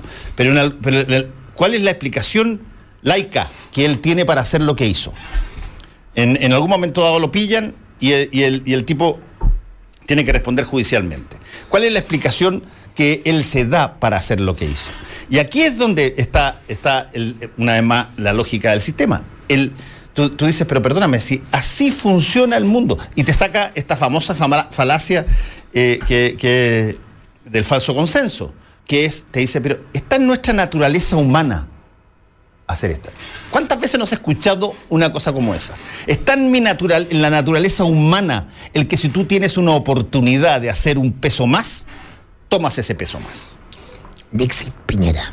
No, cualquiera, cualquiera. Te, te, lo, dicen a cada rato. Está la, la codicia está en la naturaleza humana. No. A los empresarios tuitero eh, eh, bastante conocido. yo, no, coincido con eso. Por supuesto que no, porque bajo esa lógica eh, nos hubiésemos matado hace rato ya ah, por tratar de ubicar la, situación. Yo, lo quiero llevar a, la pregunta de qué sentirá ¿ah? un, qué, cargo de conciencia, qué culpa tendrá un general que hace uso indebido de gastos reservados. Para llevarlo al tema Fuente Alba, por ejemplo del que no conversamos en... Sí, ok. Se sentirá usando eh, justamente recursos por tener un cargo de gran eh, importancia y relevancia subpagado en relación a otras responsabilidades de igual jerarquía en la sociedad y por lo tanto es una retribución, una forma de hacerse un suple justo, ¿no? En función de que ha entregado toda su vida a la patria. Yo, mira, lo que tú estás diciendo, déjame. Si es religioso, seguro que va y se confiesa y después se sigue quedando con los gatos reservados. Interesante la pregunta por lo siguiente. Yo me acuerdo cuando Hermógenes Pérez de Arce, después de que fueran conocidas las platas de Pinochet en Estados Unidos, sacara una columna donde él señalaba que le parecía justo, le parecía razonable que a una persona que había hecho tanto por la patria, por lo menos el 10% de los gastos reservados se lo, dejara como un tributo y que eso lo entendía que era algo que el país no iba a entender. Sí, me acuerdo. Menos mal, tú, menos, mal Porque que no la negociación era el mínimo. Era, era, un mínimo necesario que, que, todo el mundo iba a encontrar que era una, una situación relativamente justa de devolución del país por los esfuerzos de la persona. Muchas personas pueden pensar un poco así. Pueden pensar un poco así, mira, eh, esto es una cosa... Eso va a abrir una ventana que no tiene límite, pues. Eh, eh, para eso está la retribución en la remuneración que reciben todos los meses. Esa es la remuneración que le da el Estado de Chile a ese servicio. Sí, claro, pero, pero, el problema. el, pero el problema, el problema, y tú lo sabes perfectamente bien, Federico, el problema es que la remuneración que recibe cada persona por el trabajo que hace no, no representa necesariamente el, valor de ese trabajo. de hecho, por eso es que te tienen, otro trabajo. Que te tienen, por eso es que te tienen, ¿no? Pues una persona común y corriente a veces no lo puede tener. Le pagan el mínimo, le pagan un poquito más. No, pero que no estamos hablando de eso. Aquí me está, eh, si, empezamos a pensar en, en la retribución justa, eh, un mar sin orilla, vamos a tener que dedicarle un programa completo. Vámonos al ejemplo de Mirko, una persona que tiene un alto cargo, que tiene una buena retribución, que además tienen, oye, eh, eh, autos fiscales, casas fiscales, lo, que reciben finalmente es, prácticamente para, para el día a día está súper subsidiado cada sueldo, son muy buenos sueldos en ese sentido, estamos hablando de generales de la República, no estamos hablando del pelado raso, por eso sí, son temas distintos. Aquí estamos hablando de personas bien remuneradas. Tú pusiste el caso Pinochet, muy bien remunerada en su momento. Como, como presidente, que yo nunca he considerado que fue presidente de la República, pero ya, pongámoslo así para los efectos de los títulos. Como presidente de la República, como general en jefe, y, y se robó plata. No es justo, no es razonable, no es nada se robó plata. Si tú me ponís que el pelado último, el grumete último de no sé qué barco que no le alcanza para vivir y todo, oye, se equivocó, también puede haberse robado plata, pero yo creo que puede haber incluso un eximente desde el punto de vista ético o moral porque no le alcanza para vivir. Todos los casos de corrupción en Chile, en el ámbito en que sean, ¿ah? son de gente que, la, que, desde la parte de arriba, la crema de la pirámide. Por eso que así hay que mirarlo, no hay que mirarlo. La jerárquica es solo la corrupción grosa en Chile arriba. Esa es la gracia, o por lo menos una de las variables, eh, de lo que eh, queda en evidencia con el tema de Fuente Alba y esta estructura de sobresueldo eh, para los comandantes en jefe los tiró a, todos al agua. sí, los metió a todos. aquí caigo yo, oye, caigo yo, caen todos. han recibido este estipendio extra. ¿no? A través de una martingala que realiza el jefe de finanzas del ejército. Porque tiene que ser así. Eh, hablando hablando de genialidades, hablando de, herramientas geniales, hablando de, de, herramientas geniales, como estábamos discutiendo en la confesión, el que tú chipearas a todos los comandantes en jefe generaba una omerta, pues. Sí, Er, eran Basta con que, uno, con, que uno no reciba para que, para que, para que tire la, para que tire la cadena. Para que, la cadena. Para que sea libre. Sea libre. de, hablar, claro. De hablar y de tirar la, la cadena, tirar el mantel. Pues. Bueno, el viernes viene Vidal, ¿o no? Ahí tú le puedes preguntar porque... Eh, no, pero él, lo dijo. desfiló como orgulloso oficial de reserva de tanque sí. ah, frente al general Fuentalba en la parada. Y, y, amigo de él y lo propuso como comandante jefe y hizo su mea culpa acá y lo escuché en otra parte también. Pero el tema, el tema es no si es que eh, tú eh, te equivocaste en nombrar a una persona u otra. El tema es ¿Qué se hace cuando una persona que tiene, por ejemplo, en este caso, y varios más, tiene una posición eh, fundamental eh, en, la, institucionalidad, tú descubres de que usó la institucionalidad para beneficiarse personalmente? la lógica, si tú lo llevas esto a cualquier otro país, tú dirías, mira, va a haber un juicio, el tipo se pasa. Es un, delincuente y tiene que pagar. En Chile esto puede quedar en nada. Nada, una condena y pena remitida y se acabó. bueno, ahí, perfectamente claro, eso ya otro problema que tenemos. ese es el problema, porque ¿cómo, ¿cómo, sabes tú que no tienes que hacer algo si es que cada vez que lo ves... Hay un problema de sanción de por medio. Claro, no hay sanción de por medio. El sistema está hecho por los que están arriba para que cuando ellos cometen delitos no sean igual que los delitos que cometen de los que están abajo. Es decir, si te pillan robando si CDs Ah, vendiendo, si, si, en el persa te va eh, seis meses preso. Ah, y te ponían un incendio, como le pasó a un cabro, ¿no? El, el incendio de la cárcel de San Miguel. Si tú robas en la parte de arriba, ¿ah? de la estructura, no te va a pasar nada porque tienes acceso a los vistas, a abogados. te cobra una multa. Conoces todos los intersticios del sistema. Bueno, son la, ablandando, ablandando, ablandando. Eso opera en Chile a todo nivel. Pero por eso, hay, oye, hay que dar pasos y pasos en mejorar eso. Sí, pero y, hacer conciencia. Venimos hace y nueve años. Y hacer conciencia y estas conversaciones hacen conciencia y eso va aportando. Y hay temas relacionados que no podemos soslayar, no podemos dejar de tocar que esto ocurrió a propósito de Vidal, que fue ministro de Defensa, porque el Poder Civil no hizo su pega en relación con el poder militar. Lo dejaron tranquilo, jugar tranquilo, gastarse la plata tranquilo y no los fiscalizaron, y no, sino que al contrario, fueron cooptados. Los disfrazaban, oye, los disfrazaban de milico, y los subían a un tanque como y ahí miraban para el lado y les daba lo mismo lo que hacían estos eh, eh, grandes generales con plata de todos los chilenos. El Contralor le advirtió a Bachelet que había un problema con la rendición de gastos reservados, que eran una broma. Lo que, se hizo nada. Lo que pasa. Oye, y Fuente Alba dicen que es bien religioso. Hace, a propósito del tema que conversamos, se, confesará, irá, se confesará, después se, habrá seguido robando. Pero tiene muy buen gusto. Pero déjame, plantear, se da gran vida. Déjame plantear una. Pero con alguna culpa o será, oye, o será un loco moral sin yo culpa. Yo cuando ocupaba tu digno puesto en el diario fui invitado a, almorzar a la oficina de la comandancia en jefe, en, basándose pasillos donde están las fotos, los retratos de todos los generales, incluyendo mi general Pinochet, ¿no? Y almorcé con eh, general Fuentalba, eh, Francisco Vidal en la misma mesa y el ex eh, almirante Cristian Miguel. Me fui de regalo, además me regalaron un tarjetero. San Miguel. Ah, o clásico. entonces, eh, es un tipo de muy buen gusto, muy buen trato, muy refinado, ¿no? De hecho, había una pugna entre él y el otro candidato en el minuto para nombrarlo, que el otro candidato era cuartelero, porque tiene ascendencia en el cuartel, bueno para el garabato, ¿ah? la cosa la, que le gusta la milicada. Y este otro que era percibido como un ser eh, ha salido de la nobleza europea. un lord de la heredado, heredando, claro, cargos nobiliarios militares. Pero, pero, vamos, vamos, vamos al, punto que yo creo que al, punto que hizo Federico que me parece súper interesante y que lo conversamos con Hernán Larraín antes. ¿De dónde deriva esto? Porque tú dices, ¿dónde deriva? Alguien podrá decir, ay, siempre.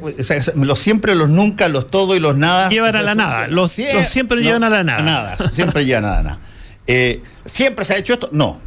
No, por aquí, supuesto, aquí, hay, no, aquí, hay, aquí hay una. En la época de la República, previa al golpe, aquí hay una, Aquí hay una situación particular que consiste en la siguiente: cuando tú tuviste que negociar qué cosa permanecía de la dictadura, a qué cosa iba a cambiar con la democracia, cediste y pediste.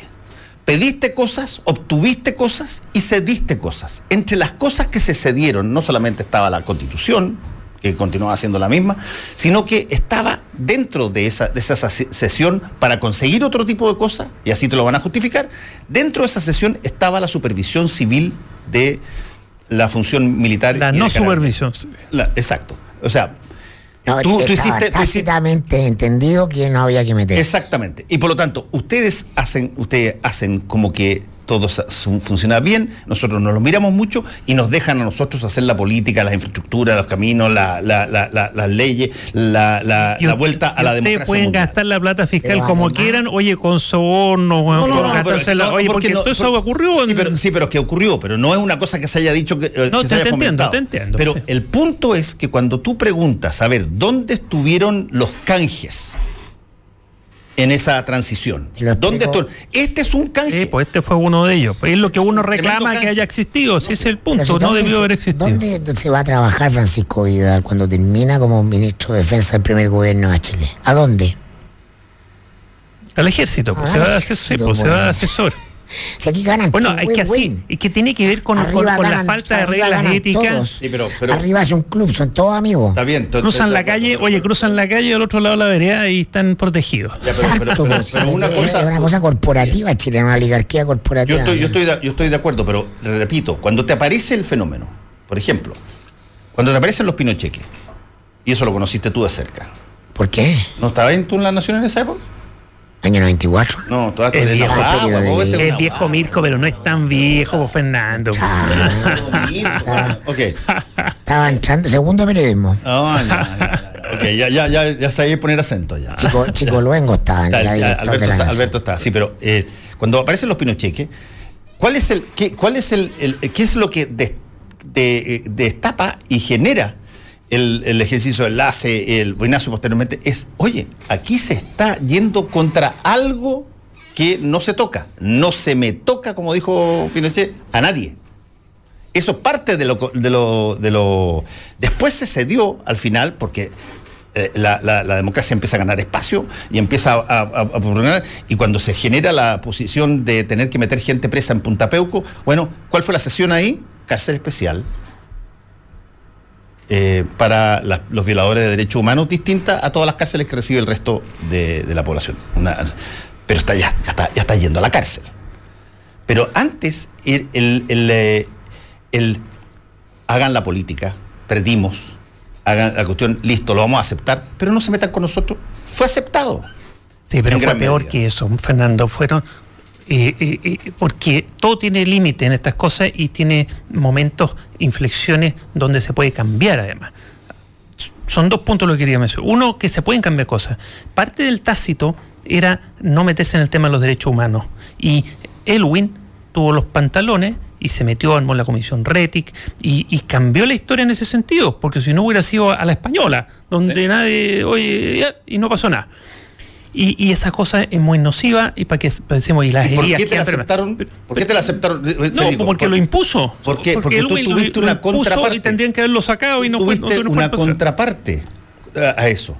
Tú hiciste la comisión RETIC que no estaba que no estaba en el programa No, que no estaba en el programa y sacaste una cosa que estaba en el programa en el principal lugar la revisión de las privatizaciones eh, siempre hay, y por lo tanto la derecha entró a la comisión Reti es un buen punto pero hay momentos de inflexión formas de hacerlo uno puede evaluar ahora si valió la pena o no valió pero el segundo segundo al otro lado de la, de, de la vereda está el dejarse cooptar. Si una cosa es llegar a ese acuerdo y otra cosa es además profitar de eso, porque casi toda la gente que ha pasado por el Ministerio de Defensa, desde la vuelta a la democracia, han terminado poto y calzón, como el mismo Francisco Vidal, con los que debieron haber sido fiscalizados, pero al final los cooptaron y terminaron después prestando servicio y ganando los dineros con Oye, se subían a tanques, se disfrazaban de milicos, dispara y al final. forma parte también de la. No, no, no necesariamente. Y por eso, mira. Es lo que, lo que no, forma. No, durante su mandato como ministro, claro.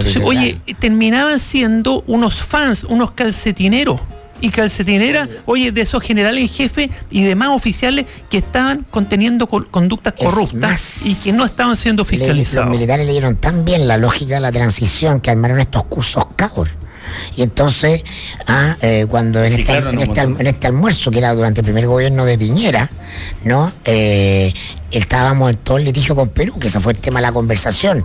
Y ellos se referían, eh, Fuente Alba y Vidal, a Alfredo por el Moreno, que era el canciller. Alfredo. Entonces, ¿qué, qué problema le puso el ejército al canciller respecto de esta idea de las cuerdas separadas? ¿Qué interés nacional defendió el ejército? Ninguno porque iban todos en el mismo boliche. Luxich es oficial en eh, de reserva del ejército, Alfredo Moreno y una lista impresionante de empresarios. Es decir, son redes de poder el exdirector de la tercera, Juan Pablo Larraín. Es decir, ese es de la Marina, porque la Marina tiene otro. Juan Pablo Larraín es de la tercera, eh, del ejército. No es de la Marina. No.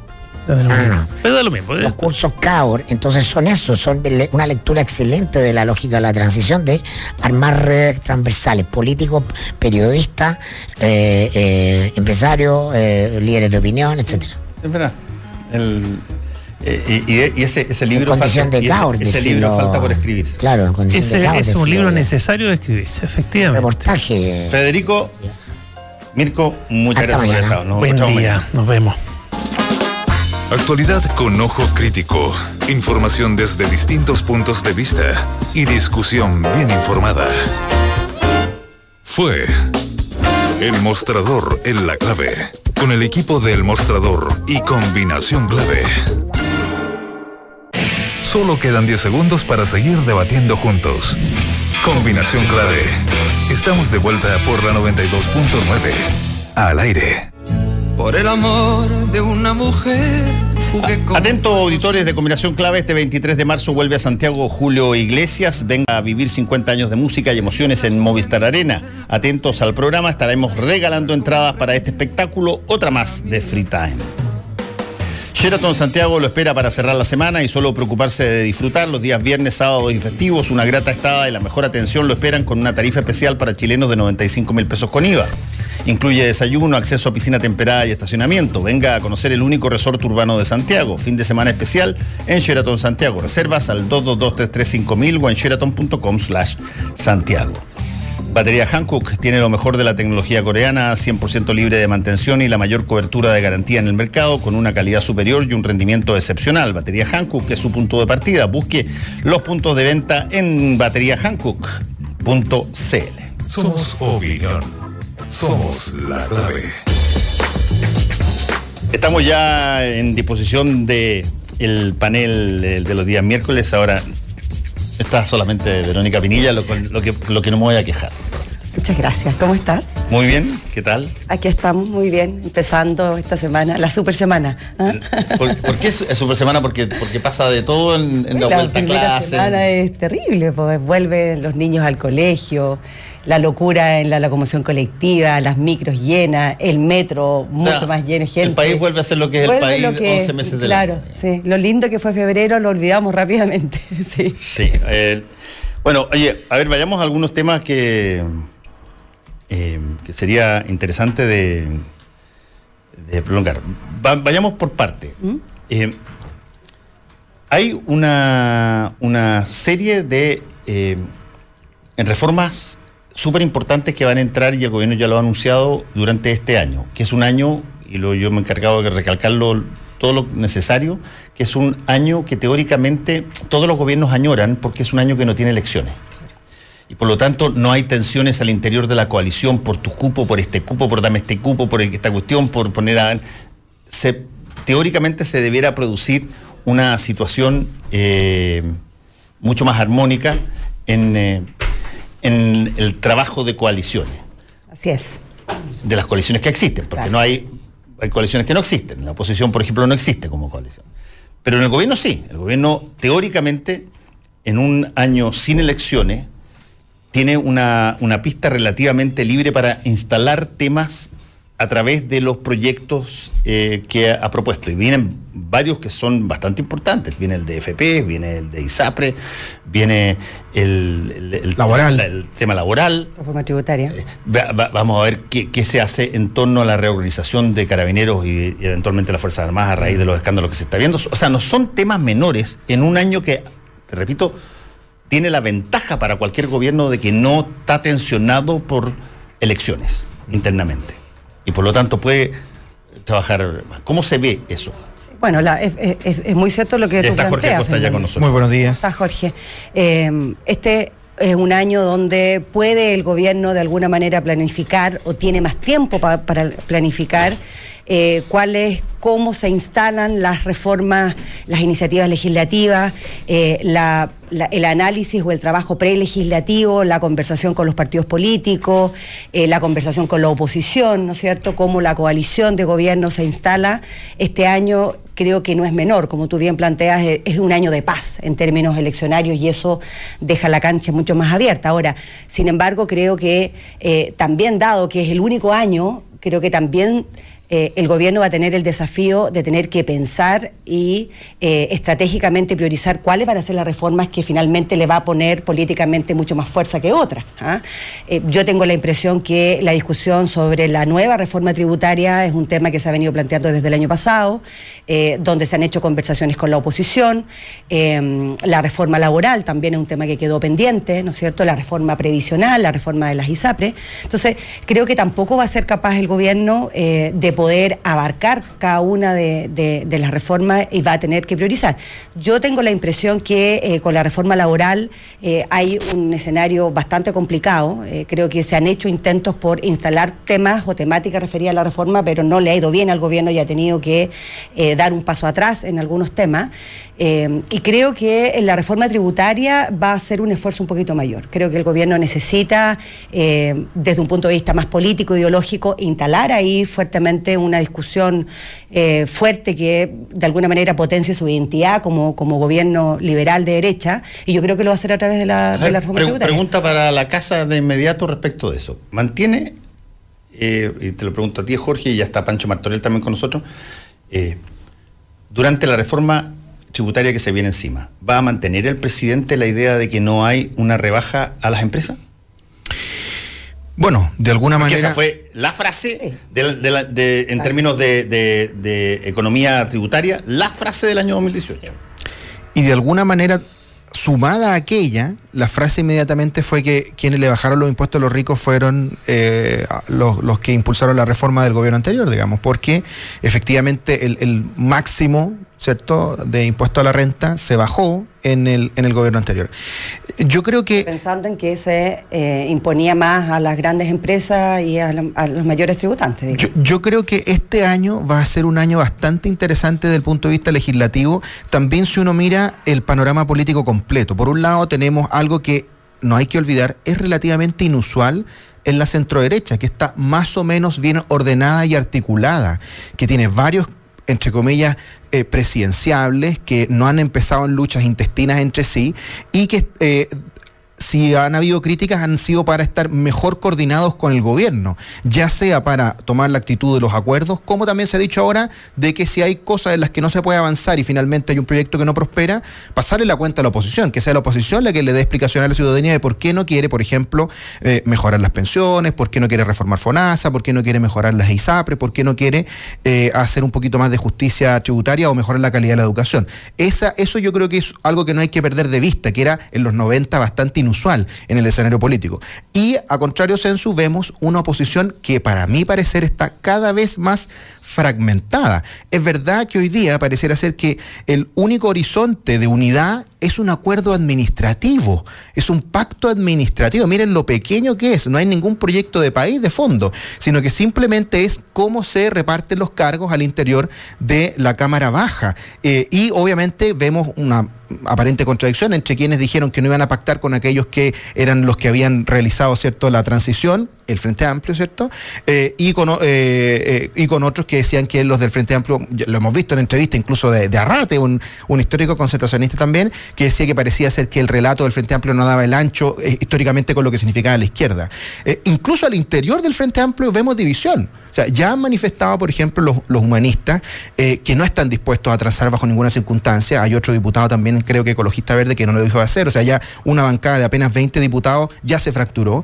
Eh, ah, vimos también por la prensa que hay un diputado de Revolución Democrática, ¿cierto? Garín, que también ya dio un paso al costado. Y pareciera ser que poco a poco se va decantando una división, no solamente en la oposición, sino que también al interior del Frente Amplio. ¿Quién se va de Revolución Democrática? Sí, se va de Revolución Democrática. No, del Frente, Amplio. Sí, se va de Revolución Democrática, tal cual, que eh, eh, es el partido más grande del Frente Amplio y que pierde uno de sus diputados. Entonces, ¿qué es lo que quiero decir frente a esta situación? Es verdad que tenemos un año eh, legislativamente muy complejo, pero al mismo tiempo también es cierto que se abre una oportunidad de lujo para el gobierno y para el país, en definitiva, de poder avanzar con aquellos que estén en la disposición de avanzar. No olvidemos que eh, uno de los análisis más eh, escuchados y, digamos que se había tomado la discusión pública hacia fines de año era que la democracia cristiana, al contrario de lo que se creía después del desastre electoral que tuvo, había tomado un rol preponderante porque había sido una verdadera bisagra entre el gobierno y la oposición. Era una oposición dialogante con la que se podía llegar a acuerdo y que finalmente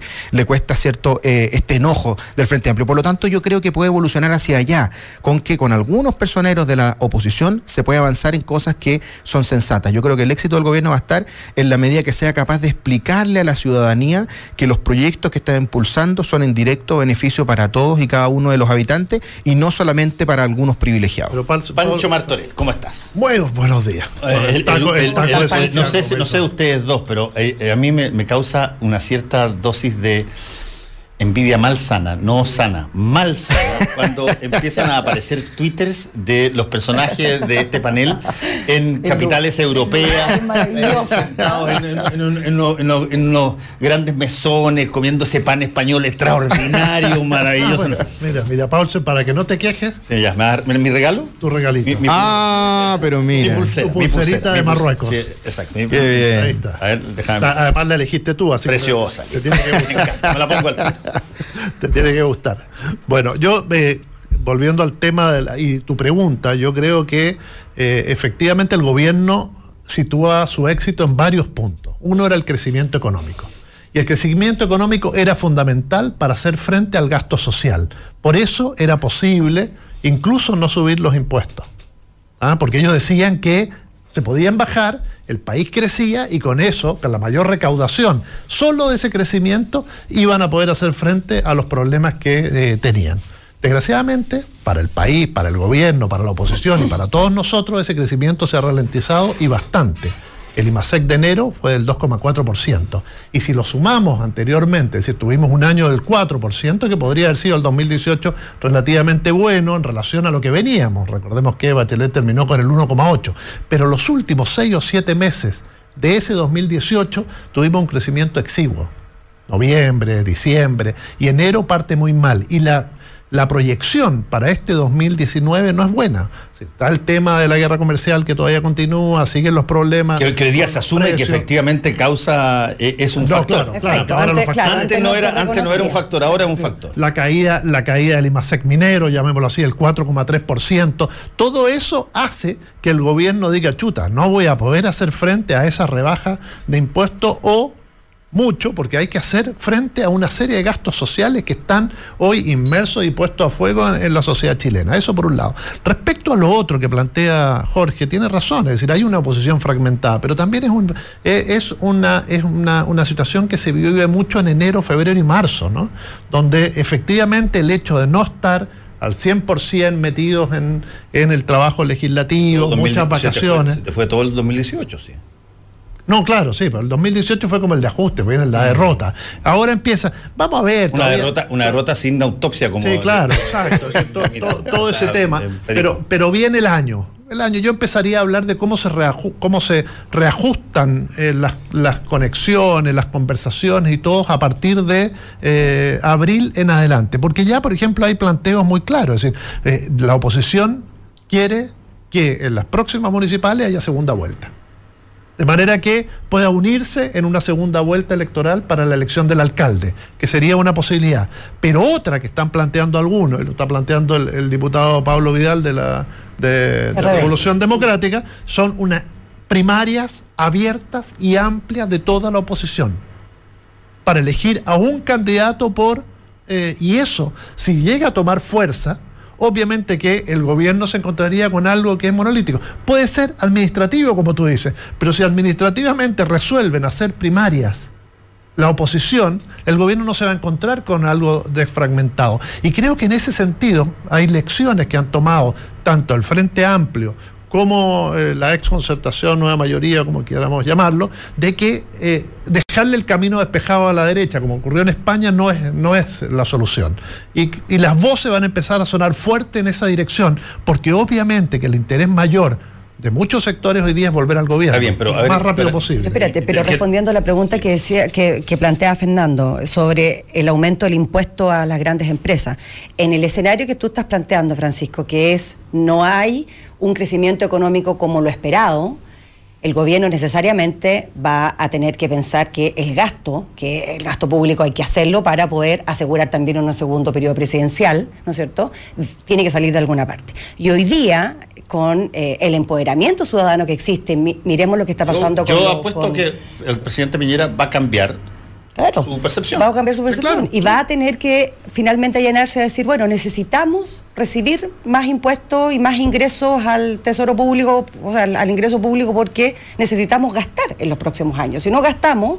Para eso se necesita más inversión y para que haya más inversión hay que bajarle. Y la plata hay que sacarla alguna parte. No tenemos crecimiento económico, hay que y, y, un gobierno. A mí no me parece mal, muy por el contrario. ¿Cómo te va a parecer mal? Eso es parte del mantra. Yo creo que sí. no, no, no. Pero, pero más que mantra, yo, yo, yo diría que, yo creo que yo creo que es una convicción en lo que acaba de plantear eh, Pancho Martorell. O sea, si de verdad estamos de acuerdo que el crecimiento económico es necesario para que el país salga adelante, necesario para que se pueda desarrollar, no hay que olvidar que en la medida que se aumenten los impuestos, se reenlentece eh, el crecimiento económico. Y por eso es muy importante avanzar hacia políticas que hagan que la economía sea más dinámica. Si el gran problema que tuvimos en el, en el periodo anterior es que eh, pareciera ser que el, el crecimiento económico estaba dado o que para algunos incluso daba lo mismo, que, eh, que veían que en el futuro largo venían los brotes verdes, pero los brotes verdes no llegaban nunca. Entonces, cuando nos damos cuenta que no da lo mismo crecer al 1 que al 4 que al 7, como lo hicimos en los 90, bueno, lo que tenemos que hacer es poner los incentivos y las políticas para que eso pase, porque el crecimiento no, no simplemente es chorreo, como algunos tratan de ridiculizarlo, sino que el crecimiento es mejorar las condiciones de las personas, porque al, al lado del crecimiento también viene mayor recaudación, y con esa mayor recaudación también se pueden hacer mejores políticas sociales y políticas sociales más eficientes. qué bueno que planteaste el tema. Jorge las vacaciones no, está mucho más abierto a. Claro, que no, pero qué bueno que, qué bueno que tocaste el tema de las personas. Porque aquí hay otra variable que todos los gobiernos la miran, pero si es que hay un gobierno, dos, los dos de, de Sebastián Piñera, que lo mira más que otros, es el tema de la cómo se oculta el parecer de la población. Y lo que se ha demostrado, por lo menos hasta ahora, Puede ser que cambie, pero lo que se ha mostrado hasta ahora es que hay una brecha entre lo que los números en un momento decían en el 2018, incluso cuando estaba en el crecimiento del 4, algo por ciento, y lo que la gente sentía. Y los tiempos mejores, eh, eh, como slogan, solo tienen sentido sobre la base de la percepción real de la población de que aquello es así, no sobre la base del acto virtual de mostrar mejores números. Y eso el presidente lo sabe, pero como nadie.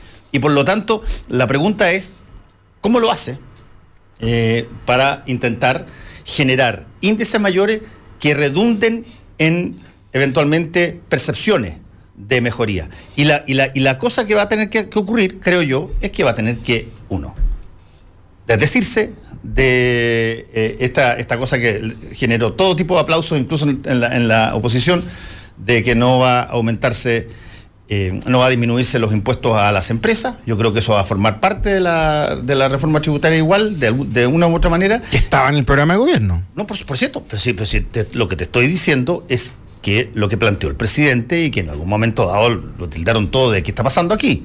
Bueno, según eh, ahí hubo un mal cálculo del presidente, creyó que la cosa internacional era in- ir- irrelevante, como lo, se lo había dicho a, a todo la- la- el gobierno de la nueva mayoría, de Más que era... que, era- más, que, más que irrelevante era que no era la, el principal, la principal razón de por qué. Chile estaba y creciendo ahora, poco. y ahora se está dando cuenta que es la principal razón. Pero es que fíjate que Chile, es que en eso es súper importante ser perdón, súper preciso. Chile está creciendo más que el mundo, teniendo un mundo complejo afuera. En el gobierno anterior Chile crecía menos que el mundo. Sí. O sea, eh, eh, y, y- y- y teniendo un mundo, podríamos decir, igual de complejo si quieres más. Pero la gran pregunta es por qué tú en una situación creces más que el mundo y en otra menos que el mundo. ¿Por qué en una situación tú, como ahora, eres de los países que lideran el crecimiento de América Latina y antes eras de los que tenían los menores crecimientos en América Latina? Bueno, porque hay un factor interno que también es relevante. Si en esto los extremos, obviamente, eh, ambos extremos eh, caen en la, en la cari- ca- caricaturización. No es solo factores externos, solo factores internos, pero que el factor interno es relevante, por supuesto que sí. Si no, no hubiésemos tenido un crecimiento del 4% el año pasado o del 3,5% que se está pensando para este año. Entonces, ¿cuál es mi punto con respecto a lo que tú planteas, Fernando? El tema de, si va a haber o no va a haber eh, una rebaja al impuesto a las empresas. Que esto sin duda que tiene que estar equilibrado. Eh, ya no es que eh, simplemente lo que quiere la derecha es terminar con el Estado y reducirlo al mínimo, no, sino que efectivamente hacer un buen uso de los recursos, pero también sin dejar de impulsar la economía, porque el crecimiento no solamente es un número más. Si, por ejemplo, cuando tú dices si le llega esto a las personas o no, veamos los datos objetivos. Cada vez salen más personas, por ejemplo, de vacaciones.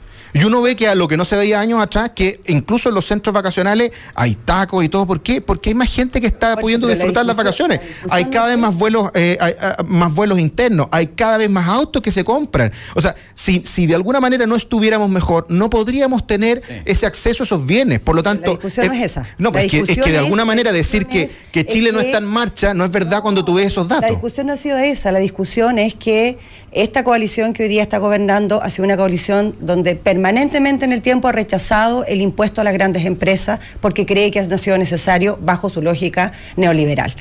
Y la oposición, articulada o no articulada, ha defendido, defendió la reforma tributaria del gobierno de la presidenta Bachelet y sigue defendiéndola.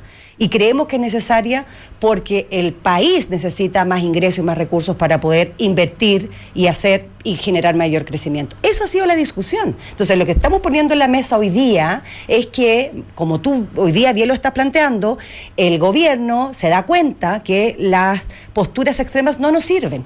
Porque en la práctica nos damos cuenta que en un país desarrollado necesitas más ingresos y vamos a tener que tener más impuestos a las grandes empresas. Y eso es así.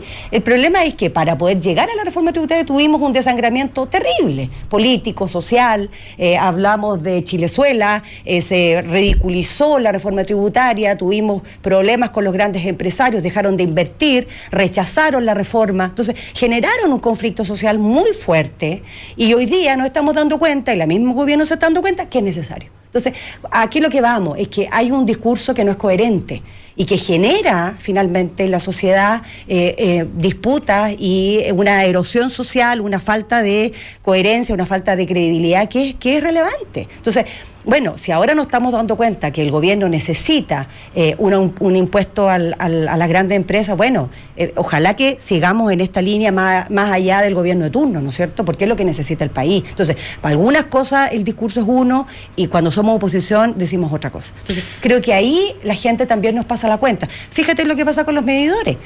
Hoy día algo tan pequeño como un pequeño recurso que va a tener que pagar las personas en su casa, no están disponibles para hacerlo, porque la gente no quiere que los cambios sigan siendo parte de los costos que tengamos que pagar en el día a día cada uno de los ciudadanos. No quiere, no quiere que seguir pagando más en ISAPRE, no quiere seguir pagando más en pensiones por estas eh, malas Acaba de descubrir la población en una cosa asombrosa, mira, una cosa impresionante, conversamos en el panel anterior, acaba de descubrir la población de que los gastos de las empresas privadas se traspasan a los consumidores.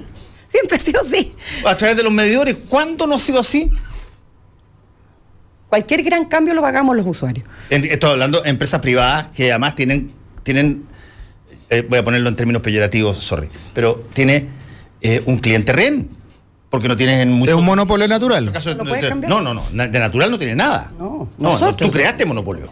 No, de, natural no tiene nada. Tú podrías haber, haber, hecho empresas de agua competitiva, tú podrías haber hecho empresas de electricidad competitiva, tú decidiste hacer una empresa, privatizarla y darle todo el monopolio a uno. De, original, de, natural, no tiene nada. Un, monopolio, natural es cuando tienes un curso de río con un único río y tú le entregas una licitación a una empresa para que administre el río. Claro, ese es un monopolio natural. No tienes otro río por el cual puedas competir. Tienes uno. Pero aquí tienes distintas posibilidades de hacerlo y solamente tú escogiste que esta cuestión la manejara una, persona, una empresa nomás. Y esa empresa, todos los costos que tiene, los traspasa público. Mira, yo no soy experto en el tema, pero yo entiendo que es bastante más complejo tener eh, cuatro tipos de cañerías de agua instaladas y que uno elija cuál es la que va a ser según la que sea más barata y lo mismo con los cables de la electricidad. Por eso es que los expertos, entiendo yo, los economistas siempre hablan de que la luz, el agua, el gas, el gas son monopolios naturales y por lo tanto es más eficiente hacer esto que se hace, según lo que me he enterado por la prensa, con la Comisión Nacional de Energía que establece cuánto es el costo sin ineficiencias de la empresa que hay que pagar por los servicios que se están brindando. Ahora, es más eficiente, ¿qué es lo que, natural, pero ¿qué es lo que uno ve que están haciendo los países europeos? Que eh, hacia eso hay que avanzar que después tú tienes la posibilidad de comprar la energía a distintos, eh, a distintos eh, creadores de energía, dependiendo de... los propios vecinos. si son los vecinos, si son energías no renovables, cosas renovables no convencionales, por costo. Hay un montón de cosas que aquí la tecnología nos va a beneficiar. Ahora, ¿Cuál es el tema de fondo en, el tema de los, medidores? Eh, en algo estoy de acuerdo con Fernando cuando dice, oye, si al final el costo por el servicio sin duda que tiene el costo de la empresa, por supuesto. Y por eso es que es súper importante que aumentemos la competencia para que las ineficiencias de las empresas no sean traspasadas a los usuarios. Sí, todos los servicios y todos los bienes que nosotros adquirimos tienen un costo, tienen un valor. Lo importante es si las personas eh, eh, están conformes con ese valor y están conformes con ese servicio. Y el mejor ejemplo pasó en el gobierno de Sebastián Piñera en el, primer gobierno, cuando vimos la revolución del tema del, ser dueño de tu número de teléfono.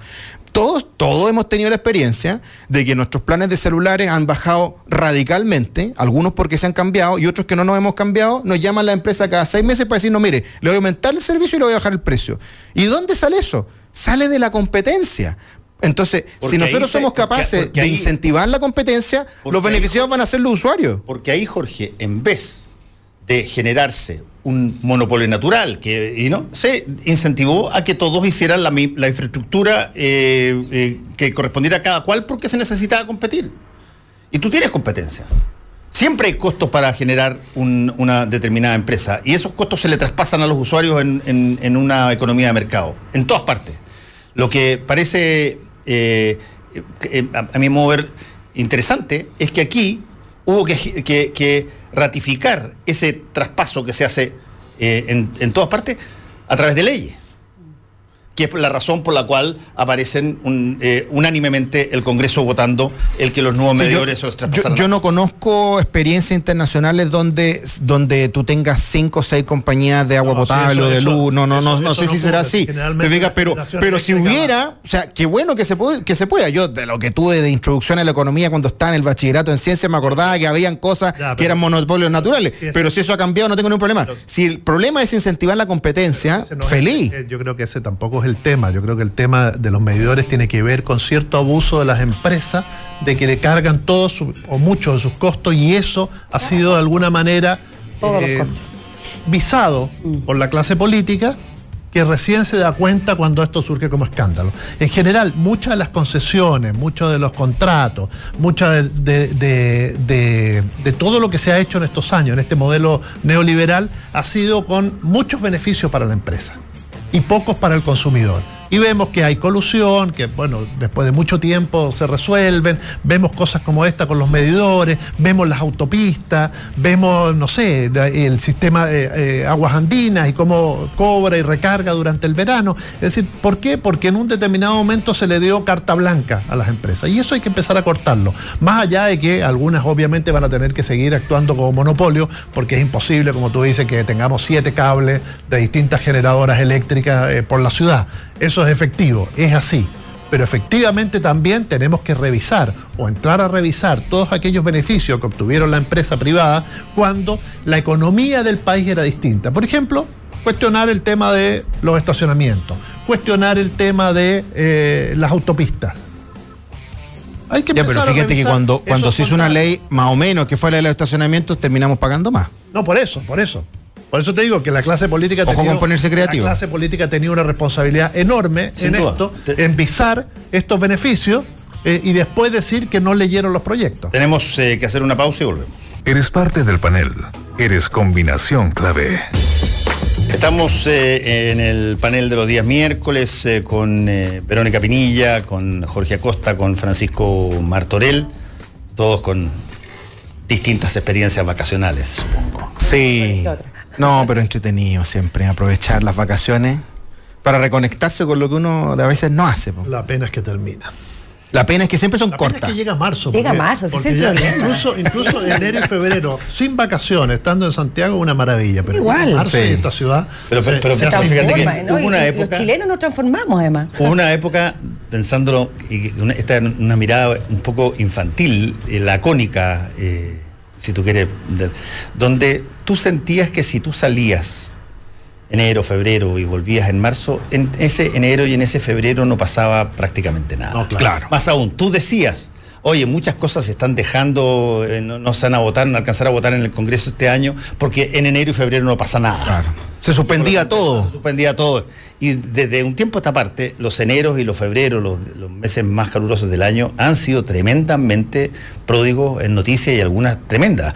partiendo, partiendo por Cabal, mm. eh, si, queremos llegar un poquito más atrás, que fue en febrero, mm. eh, los desastres naturales, que, eh, al igual que si tú quieres parangonarte con algo, digamos, al igual que California, tú puedes decir, oye, sabes que en todos los veranos californianos tiene unos incendio gigantesco. Aquí, bueno, ya el incendio está incorporado como, como, algo. Y, las situaciones políticas, digamos. Tú tienes el caso Catrillanca, eh, que fue un poquito antes, pero se pero reventó durante tuvo repercusiones en enero también. ¿Sabes qué, Fernando? Más allá de los temas naturales y, las cosas que ocurren, eh, tragedias y ese tipo de cuestiones que son fortuitas, pueden ocurrir en cualquier momento del año. Pero que se transforman en hechos políticos. Sí, pero yo creo que se transforman en hechos políticos, ¿sabes? Porque estamos hoy a un clic de distancia donde estemos. Tú puedes estar en el paraíso terrenal de vacaciones, como tú, como tú,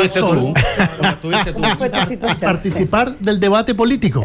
¿Ah? Entonces estás tan cerca que no es como. Ya incluso los voceros, porque antes, ¿te acuerdas que, no sé, Moreira se quedaba en febrero porque era. los febreros de Moreira, sí. Se volvió a quedar ahora.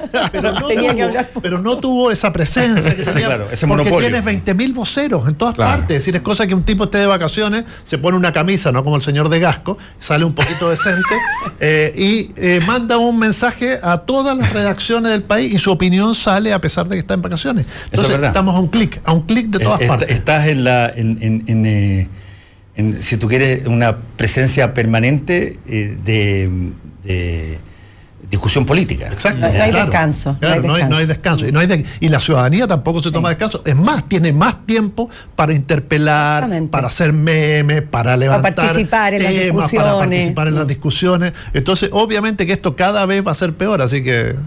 Hay que acostumbrarse. Hay que acostumbrarse. Sí, bueno, en todo caso. Eh, nunca más te tomas vacaciones en febrero, Paulsen. No, Combinación clave se va a hacer en vivo en febrero a, partir del próximo Esperemos que en una buena playa Oye, no sería mala idea. Un de un lago bonito. Cambiar de escenografía. Vamos a hablar ahí con Basades a ver si invertimos. Sí, no, por supuesto. Si nos invitan a todos. Ah, sí, yo Hay que feliz. tener buena fibra óptica. En Capri, en Capri. Tú no- tú- En no- no- no Capri, pasaste mira. por Capri tú. No, no, pero. Pero, No, estoy- pero- pero pero estuve, estuve en Nápoles, así que. Eh, no- ah, bien, no, la sí, vi- no, sí, la desde- la vi desde ahí. Oye, eh, otra cosa que es interesante eh, y que no se sabe exactamente cómo va a ser abordado, eh, quedó suspendida de alguna manera la discusión esa por justamente el verano, pero yo creo que lo del el ejército y del general Fuente Alba acicateado es cuál va a ser la proposición que haga el gobierno respecto de cómo es la nueva relación poder civil eh, y militares, incluyendo carabineros, estoy hablando ahí, uniformados en general. Porque quedó pendiente, el presidente dijo de que iba a haber una reforma bastante eh, sustancial eh, en Carabinero. No sabemos exactamente qué consiste, sabemos de que ha, ha habido cambios de personas, pero el sistema básicamente es el mismo. Y en el caso del ejército, por lo que se ha conocido, aparentemente la cosa tiene que tener un, grado eh, de, de inmersión ahí mucho mayor, porque eh, cuando tú descubres que no solamente era el comandante en jefe el que derivaba dineros públicos a sus cuentas personales, sino que además, en una suerte que podía ser incluso calificado como una especie de asociación ilícita, chipeaba a todos los anteriores con cargo a, la misma que alguien podría argumentar. Esa, eh, eso con eso te garantizas de que nadie se enoja o, no le gusta y levanta el dedo o filtra. Están todos chipeados. Eh, eso es otro tema que me imagino va a tener que ser acometido y me encantaría saber cuál proposición podría salir al respecto. A mí no me parece que, la, que, esto descanse solamente en se los gastos reservados. Porque básicamente lo que tú estás diciendo saca el sofá de Donoto fuera y ya.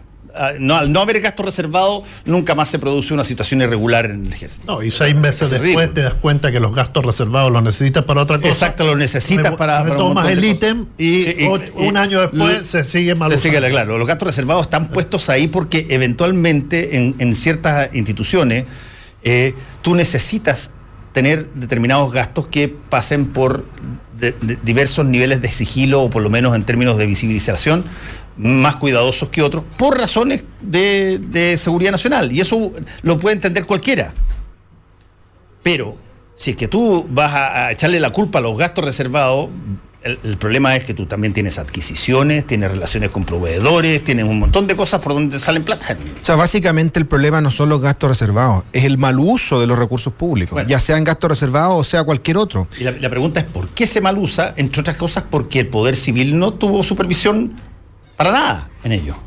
Y de alguna manera porque no hubo ninguna supervisión de ningún tipo, si ese es el tema. Obviamente que uno asume que tiene que ser civil, pero por ejemplo podría haber sido a través de la Contraloría, de alguna manera más activa todavía, que estuviera esas facultades. Yo sé que hay algunas resoluciones de la Contraloría, pero justamente, claro, había una resolución de la Contraloría en usar los recursos en cierta manera y que se hizo, se buscó la otra manera para, para que la Contraloría no lo viera. Entonces, eh, eh, es importante que en esto, ya sea en las Fuerzas Armadas o en cualquier lugar de la administración, como por ejemplo en las municipalidades, también haya mayor transparencia en el uso de los recursos y donde no puede haber mayor transparencia por eh, necesidad, digamos, de Estado, eh, sí hayan entidades eh, que bajo cierto eh, revisión, que lo pueda ver un grupo reducido de personas, que podría ser el propio Contralor, personalmente, digamos, se Yo pueda, pon- yo lo se otro analizar ámbito, aquello. Incluso en el Ministerio de Defensa, porque O el Ministerio de Defensa, sí. posibilidades de el, el contralor tiene la obligación finalmente de publicar sus actos y estos actos son impublicables digamos. Tú no puedes estar publicando la lista de gastos reservados.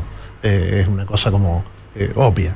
No, pero te digo yo que Entonces- algún entonces, estatuto que- especial para ese crear- tipo de gasto. pero yo, pero yo creo también hay dos cosas Fernando. Una la que estás planteando tú y otra cuántas más van a aparecer Sí. porque estas malas prácticas están están en todas partes y tienen que ver con cosas que hemos visto que explotan explotan y explotan y tienen, nos convulsionan como país, nos tensan, nos generan retroceso, etcétera. Entonces uno le pediría a la clase política, en este caso también a la Fuerza Armada, etcétera, que vayan eh, sincerando, que vayan investigándose, que vayan haciendo Que se muestre todo. que se muestre y transparente Sí, todo. porque efectivamente no el país no resiste cosas como esta, es decir, el daño que ha recibido Carabineros de Chile por lo ocurrido es tremendo y es un daño que lo vamos a vivir en los próximos años, que pérdida de respeto, pérdida de confianza a una institución. Cuando tú ves que el, cómico humorista stand-up Jorge Alice o Alice en Viña te habla así de los carabineros, efectivamente, y con toda razón hace humor con los carabineros, dice,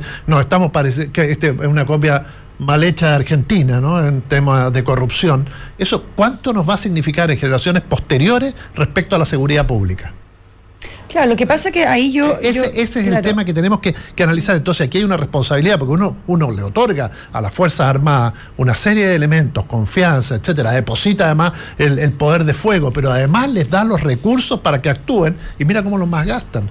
Es que yo creo que son varias preguntas. Una de ellas tiene que ver cuál es el rol de las Fuerzas Armadas.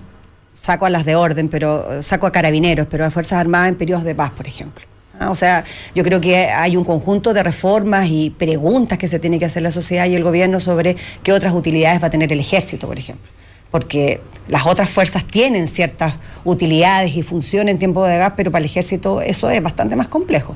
Segundo, ¿cuál es la carrera civil? Debe haber una estructura civil permanente en las Fuerzas Armadas que permita efectivamente que este tipo de control, probidad, eh, sanción, seguimiento a los casos, transparencia, sea efectivamente un caso permanente. Una persona que se está preparando va a ser... Eh, general de las Fuerzas Armadas eh, no tiene conocimiento, eh, no está preparado para ser administrador o gestionador de recursos. No necesariamente. Sin embargo, gran parte de su ciclo y de su carrera militar lo hace ocupando cargos que son de carácter civil. Y lo último es que, además, recordemos que las Fuerzas Armadas están bajo el tutelaje del Consejo de Transparencia. Sí lo están, a diferencia del Congreso, a diferencia del Poder Judicial. Sin embargo, el artículo 436 del Código de Justicia Militar les da y considera una amplia reserva por, por motivos de seguridad no informar en diferentes ámbitos. Entonces, creo que hay modificaciones también en la ley que les debe exigir a las Fuerzas Armadas entregar información que hasta el día de hoy, por considerarse de seguridad nacional, no se entregan. ¿No es cierto? Que uno puede determinar, como en otras legislaciones, que se hacen un par de años reducido, o por un caso concreto, por un hito en específico, a lo mejor una mala relación con los países vecinos, que efectivamente esa información se deje entregar. Pero pasado ese tiempo, las Fuerzas Armadas tienen que estar disponibles y dispuestas a que toda la información sea registrada, fiscalizada, transparentada, como hoy día efectivamente no ocurre. Entonces, yo creo que ahí, como, y como bien se plantea, además como los casos de corrupción no han terminado, siguen apareciendo casos de corrupción en las Fuerzas Armadas permanentemente, creo que eso también hace más dificultoso establecer una agenda de trabajo y eh, un plan más de largo plazo. Ahora, yo no sé, la verdad que no veo eh, cuál ha sido, eh, no sé cuáles son los plazos del gobierno hoy día para instalar, digamos, una, una agenda modernizadora en las Fuerzas Armadas pero tampoco entiendo por qué no estamos demorando mucho más en hacerlo, si eso ya eh, sabemos que yo, yo, me imagino, yo me imagino que eso, eso tiene que estar en la agenda de, el ministro Espina, pero también creo que esa, esa remoción de, lo que actualmente ha habido y la nueva estructura pasa, pero fundamentalmente por el presidente de la República. El que va a proponer ahí las cosas. Eh, y fíjate que yo tengo una visión quizás distinta a la tuya, Vero, pero eh, yo tengo la impresión de que los generales, en general, los oficiales, dentro de su quehacer, son personas súper, hiper conscientes del factor administrativo. Son, pero, eh, personas que tienen que, que tomar en cuenta qué sé yo, el personal que tienen, el, armamento que tienen, las posibles utilizaciones de determinadas cosas, cómo se llega eh, cómo llegan los repuestos, cómo eh, se provee de alimentación. Hay toda una cosa que dice, mira, yo sé administrar, por lo tanto, no quiero quitarle eh, la gravedad al hecho de que alguien diga, mira, la verdad es que esto quizás fue una mala administración porque no nosotros, mucho el argumento esto venía así yo firmaba nomás. yo firmaba nomás porque no, no, soy competente porque no soy qué sé yo economista no el, el eh, yo conozco algunos militares son extraordinariamente duchos en la administración de los recursos públicos eh, eh, duchos en, saber exactamente dónde va cada plata dónde va cada cosa porque ellos están en una situación permanente de administrar recursos para generar eh, y, recursos tanto materiales como humanos para determinadas situaciones específicas donde justamente se tiene que garantizar aquello. De hecho, hacen muchos cursos. Hace muchos cursos. Sí, gran parte los, costos, de capacitación más, más altos ese son las Fuerzas Armadas. Ese no es tan SAFE. Mm. Eh, además, por lo que vemos, es tan intrincado todo el sistema que hicieron que de administración tendríamos que darle un premio, como hicieron para sacar las platas, lavar las platas, etcétera, porque lo hicieron durante muchos años y no, fueron descubiertos. Así que la administración fraudulenta, algunos la conocieron muy bien. Mm. No, y el gran problema es que, como dijiste tú, eh, hay una hay una frase, una palabra que es clave en tu frase, que es que fue fraudulento. Más allá de si tenían el sistema más eficiente o no del mundo para poder hacerlo, cualquier persona que, aunque no haya ido nunca a la universidad, sabe que cuando te dicen que una plata es para una cosa y tú la usas para otra cosa, estás haciendo algo que no corresponde. Malversación de fondos. Y, es especialmente grave cuando son recursos públicos. Entonces, ahí es donde eh, eh, está el, core del asunto, de alguna manera, que yo creo que lo que, lo que plantea Fernando, que, que requiere una, una, una concientización eh, de los altos mandos, eh, pero de toda la institución, de que hay que ser especialmente cuidadosos. ¿Por qué? por la responsabilidad que recae sobre sus hombros. O sea, no es cualquier institución. Jorge, es de las instituciones, es de las instituciones más antiguas de la patria. Entonces, puede ser voluntario. Y, Jorge, existe, una sí, perdona, existe una concientización ejemplar excepcional para eso, instantánea, que todo el mundo la aprende. Se llama aplicación de justicia. ¿Qué es lo que se está haciendo? no, no lo sé, vamos a ver, porque también se estaba aplicando justicia en las platas ilegales eh, y, en, financiamiento y terminaron con clases de ética. La aplicación de justicia te genera modelos simbólicos y, y gráficos extraordinariamente potentes para que la cosa no se no, sí, no, estoy de acuerdo contigo. Cualquier persona que eventualmente sabe que no importa su cargo puede estar terminando detrás de, la cárcel por hacer una malversación de fondos públicos o una asociación ilícita delictual. Lo, tiene una, posibilidad de pensarlo dos veces antes de hacerlo. Pero si es que tú sabes de que con un buen, qué sé yo, comunicador estratégico y un buen par de abogados, tú vas a zafar o con la amenaza de tu uniforme vas a zafar, bueno, entonces ¿Qué te impide? Yo estoy absolutamente de acuerdo contigo. Es súper importante que se haga justicia, que se llegue hasta el final, caiga quien caiga. Esa, eso es de alguna manera lo que muestra también un de blancura en nuestro Estado de Derecho, de cuán eh, eh, potente es esa premisa de que somos todos iguales ante la ley. Y eso es súper importante. Eso habla también de una solidez institucional. Por eso es verdad que hay escándalo. Pero también es verdad que eh, se tiene que saber toda la verdad y que se, y, se tiene que llegar hasta las últimas consecuencias. Porque la única forma el típico ejemplo que doy siempre, cuando hay una herida, hay que abrir la herida, hay que limpiar el pus y después la herida va a sanar. si tú, si tú pretendes, si tú pretendes que la herida sane sin que se limpie, sin que se saque todo lo, putrefacto, obviamente, obviamente que eso va a tener una recidiva, va a tener una recaída en el futuro. Sí, yo, yo me refería más que nada a cómo cuando tú implementas, tú puedes tener una muy buena agenda sobre modernización del Estado y esto cabe dentro de la agenda de modernización del Estado. Recordemos que además tenemos un nuevo Consejo de Modernización del Estado que debería de alguna manera también participar o tener alguna posición respecto a la modernización de las Fuerzas Armadas. Eh, eh, me refiero a que cuando tú implementas una política pública no es menor el tipo de gestión o el modelo de gestión que tú instalas. ¿ah?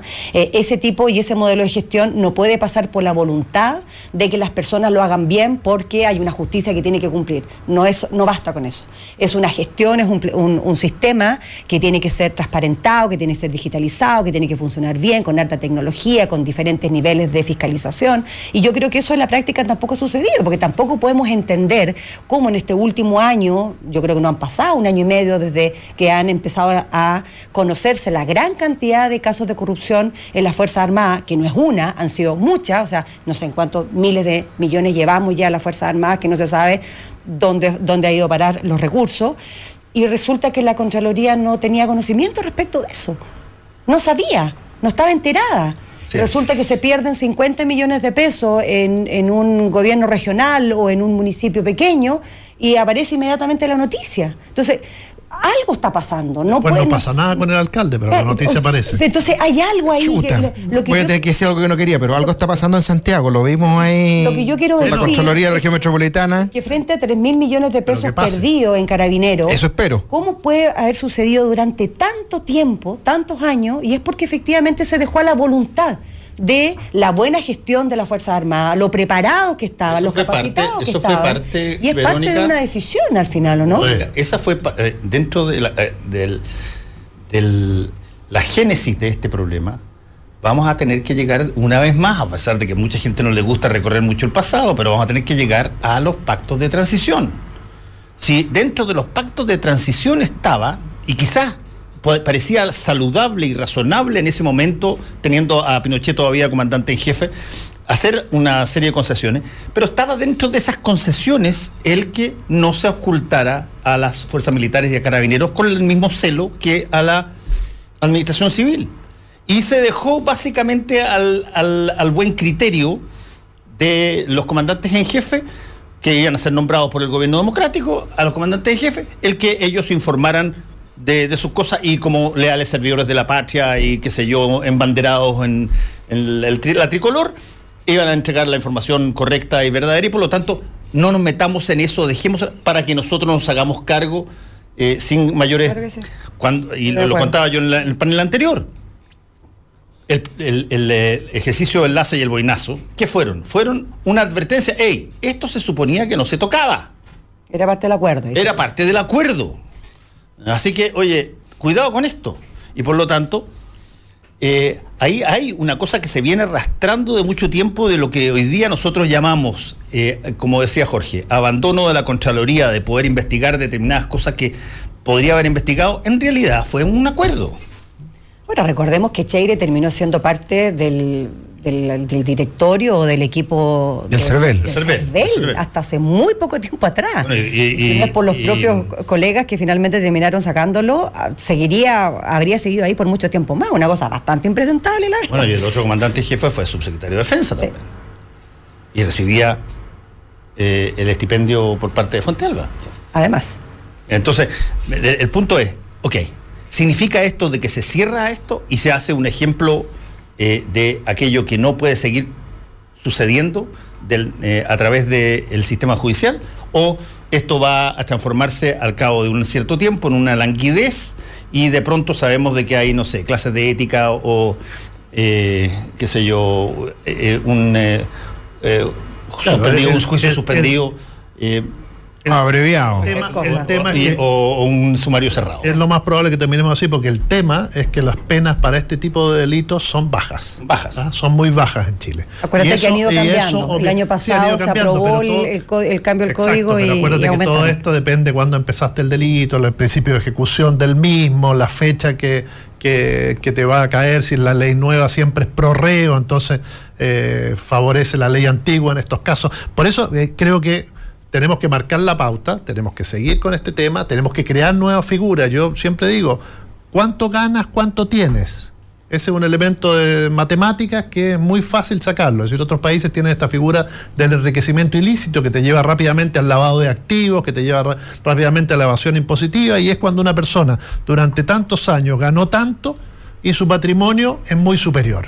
Se lo hicieron a Cristina Fernández en Argentina. Habría que habérselo hecho a Pinochet en su momento. Si tú sacabas lo que ganaba como comandante en jefe o como presidente de la República, no daba para las propiedades y todo lo que tenía. Algo de algún lado venía, pero se hizo vista gorda y se sigue haciendo vista gorda con eso. Yo creo que ahí hay un elemento. El enriquecimiento ilícito debe ser altamente penado en el país. La declaración de patrimonio hoy día es algo que es una herramienta que está instalada a partir de los casos de corrupción anteriores ocurridos en Chile. Es una herramienta que lo recibe la Contraloría, lo revisan. Entonces, hay hay maneras, hay mecanismos para, como tú bien dices, eh, Francisco, determinar la diferencia entre con cuántos ingresos llegaste a un cargo y con cuántos ingresos, con cuánto capital sales. Ahora, eso, eso tiene que tener un aparataje burocrático, en el buen sentido de la palabra, adecuado para que llegue a todos los cargos. Por eso, por eso, y, que llegue a todos los cargos y además que no se acepten estas cosas de buena fe. Es que yo de buena fe compré un terreno a 14 kilómetros de Pucón que en realidad estaba amparado por la ley indígena, y que ningún Huinca podía tenerlo. Y es el subsecretario hoy del Interior. y que el gobierno sale en pleno, digamos. No, no, no, no tanto. Bueno, algunos. Tanto. pues. Eh, a mí sor- me ha sorprendido lo poco que han, que lo- han. Bueno, pero- Entre otras cosas, porque Ya- debe, ¿qué están debe- estar lleno de abogados que dicen, oye, a ver, el SAFE que él trató de tirar en el sentido de que se lo compró a la viuda de Sí. el, eh, de, eh, De un- de un mapuche. comunero mapuche. Eh, bueno, resulta que la ley establece de que eh, el- el- una vez que tú te casas, la viuda adquiere todos los beneficios propios de la etnia con la que tú te casas y por lo tanto es exactamente igual que si te lo hubiese vendido un mapuche. Por, por lo tanto, la pregunta sigue estando dando vuelta a ver cómo consiguió zafar de eso. Sí. Y por eso es que yo creo que lo han defendido tampoco. La sorpresa es que no lo han defendido mucho. Bueno, lo han defendido suficiente. Ah, han aparecido diciendo, bueno, hay que. Creo que están esperando ver. a ver cómo- él- va a dar una explicación. Fue la primera defensa que dijeron eh, el. eh, Creo que fue el propio, la propia Cecilia Pérez, dijo, el, eh, el subsecretario va a dar una explicación más adelante. ¡Pum! Sí, la ministra de Educación también dijo algo que le preguntaron por ahí a Marcela Cubillo. Sí, pero exacto, en una Sí. pregunta que le preguntaron ahí. Sí. Pero el presidente no ha dicho su palabra. Andrés Chadwick no ha dicho su jefe. Nada. Nada. Y entre otras cosas porque.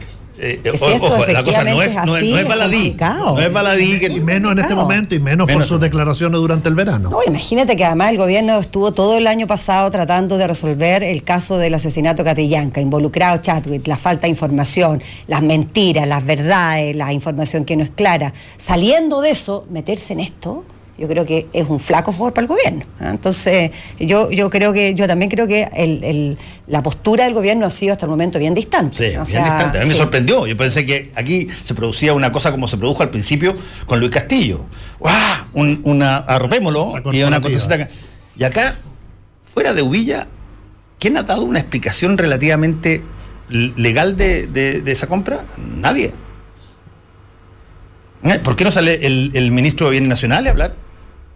Ese es el, el- el- el- que naturalmente debería decir yo voy a explicar por qué y cómo él está total y absolutamente legitimado y legalmente apto para haber comprado ese terreno.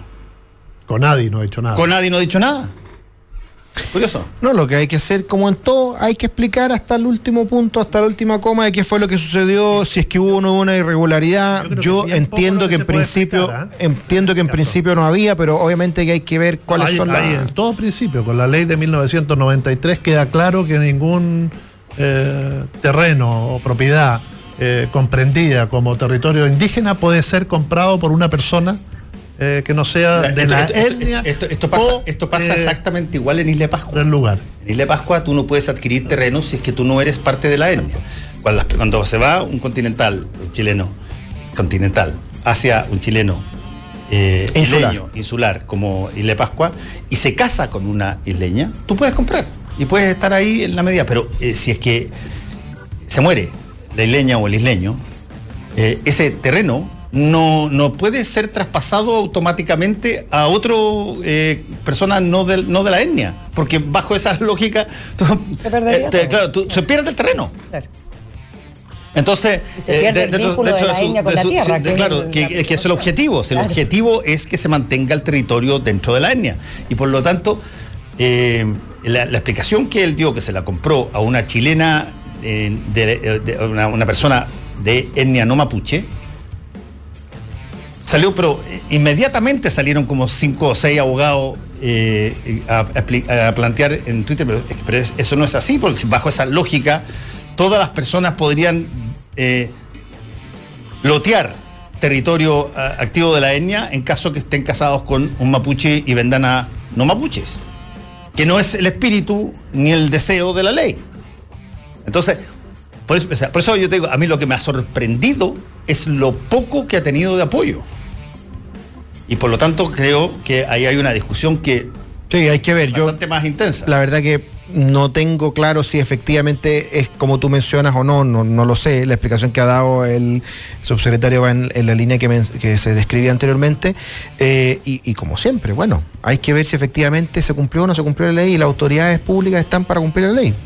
Ahora- ahí no hay que perderse. Ahora, lo- donde tampoco hay que perderse, a mi modo de ver, es que, sea como sea, cuando él pide mayor protección de esos territorios, entra en un conflicto de interés brutal, está pidiendo Totalmente. una, una- un- una- una- una protección mayor para él. Que lo beneficia. No, pero eso sería equivalente a decir que el tener mayor seguridad en las calles también significa tener más seguridad para mi casa. Bueno, evidentemente que uno también quiere tener más seguridad. No, no, sí, las pero, calles son todas las calles del país. Las calles son todas las calles Por del eso país, te digo, pero las- si un alcalde que vive en la comuna dice hay que mejorar la seguridad en la comuna, significa que está pidiendo más seguridad para él, pero no, está No, haciendo no, por él, no, lo está no, haciendo por los, por ciudadanos. No, si tú tuvieras un terreno en la Araucanía, tú fueras eh, hoy día un dirigente elegido por eh, voto popular, eh, ¿tú te arriesgarías a eso? Es que ¿A yo teniéndolo o no teniéndolo, creo que la Araucanía necesita tener No, paz pero- pero no, y más pero seguridad. No, en pero, el pero territorio no, donde está saque la pelota fuera del estadio. No, pues, pero si es que ese es el punto, pues Fernando. No, no, ese es el punto. Está dando una- O sea, que porque tiene un terreno ahí significa que no puede pedir más paz y seguridad en la Araucanía. No, no, O sea, es porque tiene un terreno ahí, lo que no puede pedir es una situación excepcional. Él, la puede pedir el ministro,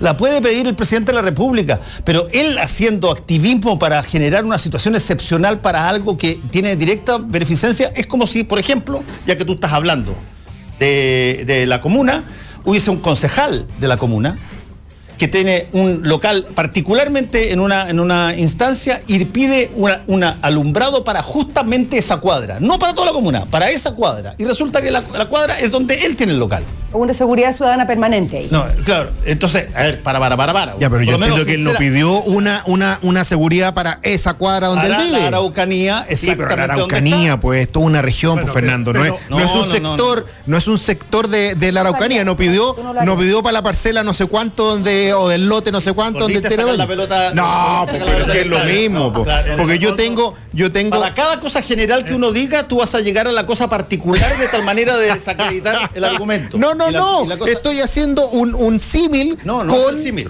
Pero No. por supuesto que sí. No, el, el símil. Él Es está, él está, él está señalando que la situación de la Araucanía y, y de la situación es. eh, pero tú crees que lo hace porque tiene una parcela y esa es su convicción. No, no, no, no creo eso. Perdón, Ah, no creo. bien, Lo que creo es que antes de decirla, como si yo tengo que entrevistar a Lucho Hermosilla, aquí, como me pasa muchas veces, Mm. lo primero que hago es decir que él es, es mi compadre porque es el padrino de mi hijo.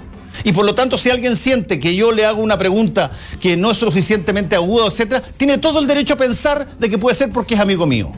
Y yo cada vez que entrevisto a Lucho Hermosilla digo lo mismo y él me dice, ya, pues córtala con esta cuestión. Y yo digo, cada vez lo voy a decir. Todo lo que tenía que decir el subsecretario del Interior es, yo quiero advertir que yo tengo una parcela en el lugar del cual voy a hablar y donde voy a pedir determinadas cosas. Punto. Y después digas, tírese con toda la cosa. El, tem- el tema es que esa parcela fue comprada de una manera ilegítima. Ella además fue legítima. Y por lo tanto, Que quizás ese- no, no, ese- no cabía mencionar. Es el tema central y que además nadie puede desconocer esa ley en Chile. Pero además esa es la, la esa es preocupación de los conflictos de interés. Porque una buena idea puede cambiar el mundo y todos podemos ser inventores. Se prende la ampolleta y el Instituto Nacional de Propiedad Industrial nos trae mentes brillantes que dejan registro de sus creaciones. Es momento de INAPI en combinación clave 92.9. Estamos en nuestra sección de inventores, innovaciones y que trae siempre INAPI. Estamos con eh, Francisco Cruz, ingeniero hidráulico e inventor. Y bueno, la invención, yo conocía un producto parecido a este que ya te voy a contar, eh, eh, pero que en vez de ser en la forma de, de- de tablas o tabletas o cosas así, eh, son pelotas. Sí, claro. ¿ah? Eh, pero es interesante, es una solución tecnológica, y estoy leyendo, que sobre la base de estas tapas de plástico que tienen, ¿qué dimensión tiene cada una de las tapitas? Un metro dieciséis. Bueno, esto es un metro 16, lo que hace básicamente, eh, se cubren eh, espacios de agua, por ejemplo, Claro. ¿ah? la, lagunas, qué sé yo, relaves o lo que sea, y se genera a partir de eso una disminución eh, enorme de evaporación de agua, Sí. eh, por lo tanto conservas el agua, se limpia, entiendo yo, el, agua de alguna manera al, al impedir que caiga residuos, qué sé yo, que están en la atmósfera o polvo, o, etcétera. Y además, no, no estoy, no estoy seguro, pero creo que eh, también eh, genera eh, la, la- la posibilidad de que esté, no, no, corrígeme si me equivoco, pero el agua salga de su, de, su, de su situación de estancamiento, se mueve el agua. Sí. efectivamente tiene beneficios para la calidad del agua también, la calidad. para la oxigenación. Cuéntanos etcétera, un poquitito, son, Francisco. Son beneficios secundarios. Eh, bueno, te cuento un poco el origen de este invento. Eh, yo trabajo, soy cercano y hoy día estoy ya mucho más cercano a una fábrica de plástico, de inyección plástica. Eh, hace unos años atrás se acercó un, un cliente, una minera, acá de Chile, a decir que necesitaba una solución similar a esta. ¿ya? Esto, como categoría de solución, se llaman cubiertas modulares flotantes. Ajá. Y llegó con una solicitud puntual de un producto puntual del extranjero. Y la fábrica hizo lo que, lo que sabe hacer, que es llamar para afuera al dueño del molde, tratar de licenciar el producto, y resultó que este producto que existía afuera, o esta fábrica, esta empresa, había sido comprada por una empresa, después por otra, por otra, y en la actualidad se dedicaban a otra otro negocio y este producto ya no estaba dentro del catálogo y se había perdido un poco el rastro del molde. Entonces, el proyecto quedó estancado. Por una situación fortuita, yo accedí a esta cuestión, vi eh, la necesidad y como tengo un background de hidráulico, y yo le dije al, gerente de la fábrica, le dije, ¿sabéis qué? Mira, yo aquí veo dos cosas. Veo que la ciencia detrás de esto yo la puedo descifrar. Y segundo, veo que es un negocio importante y ataca un problema que es relevante, que es el tema del agua que hoy día está es universal, ¿entendí? Entonces dije, ¿por qué no lo pasáis para acá y yo veo si es que puedo hacer algo? Y ese fue el comienzo de esto.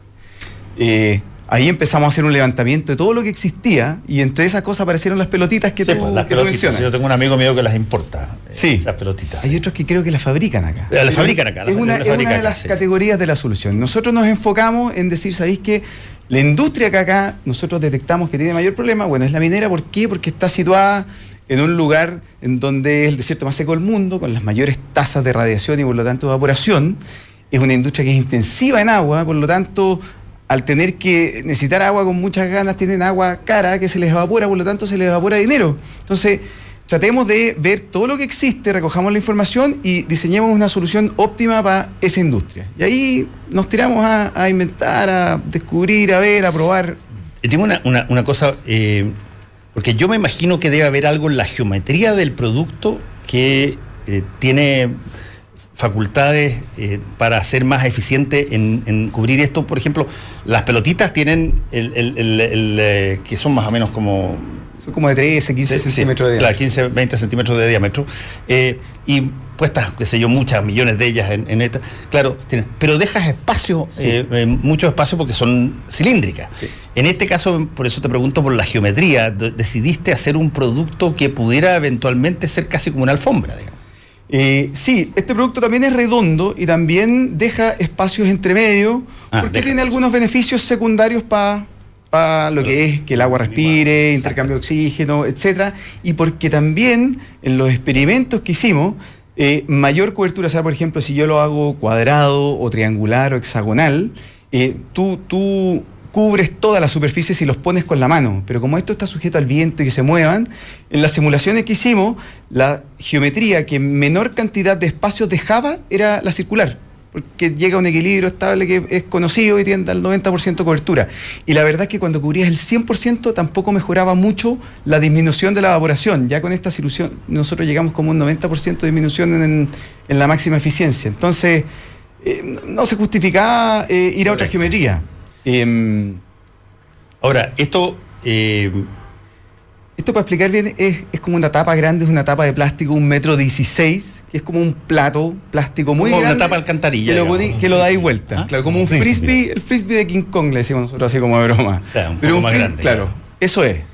Y, y la verdad es que el, el- el desafío importante, esto actúa como una tapa literalmente, entonces protege la superficie del agua de tanto la radiación solar, porque hace que rebote, es blanca, entonces rebota la radiación, y de los vientos, que también son súper incidentes en esto. El viento es una masa de aire seco que absorbe humedad y al tener una protección física eh, eh, impide que se vaya absorbiendo.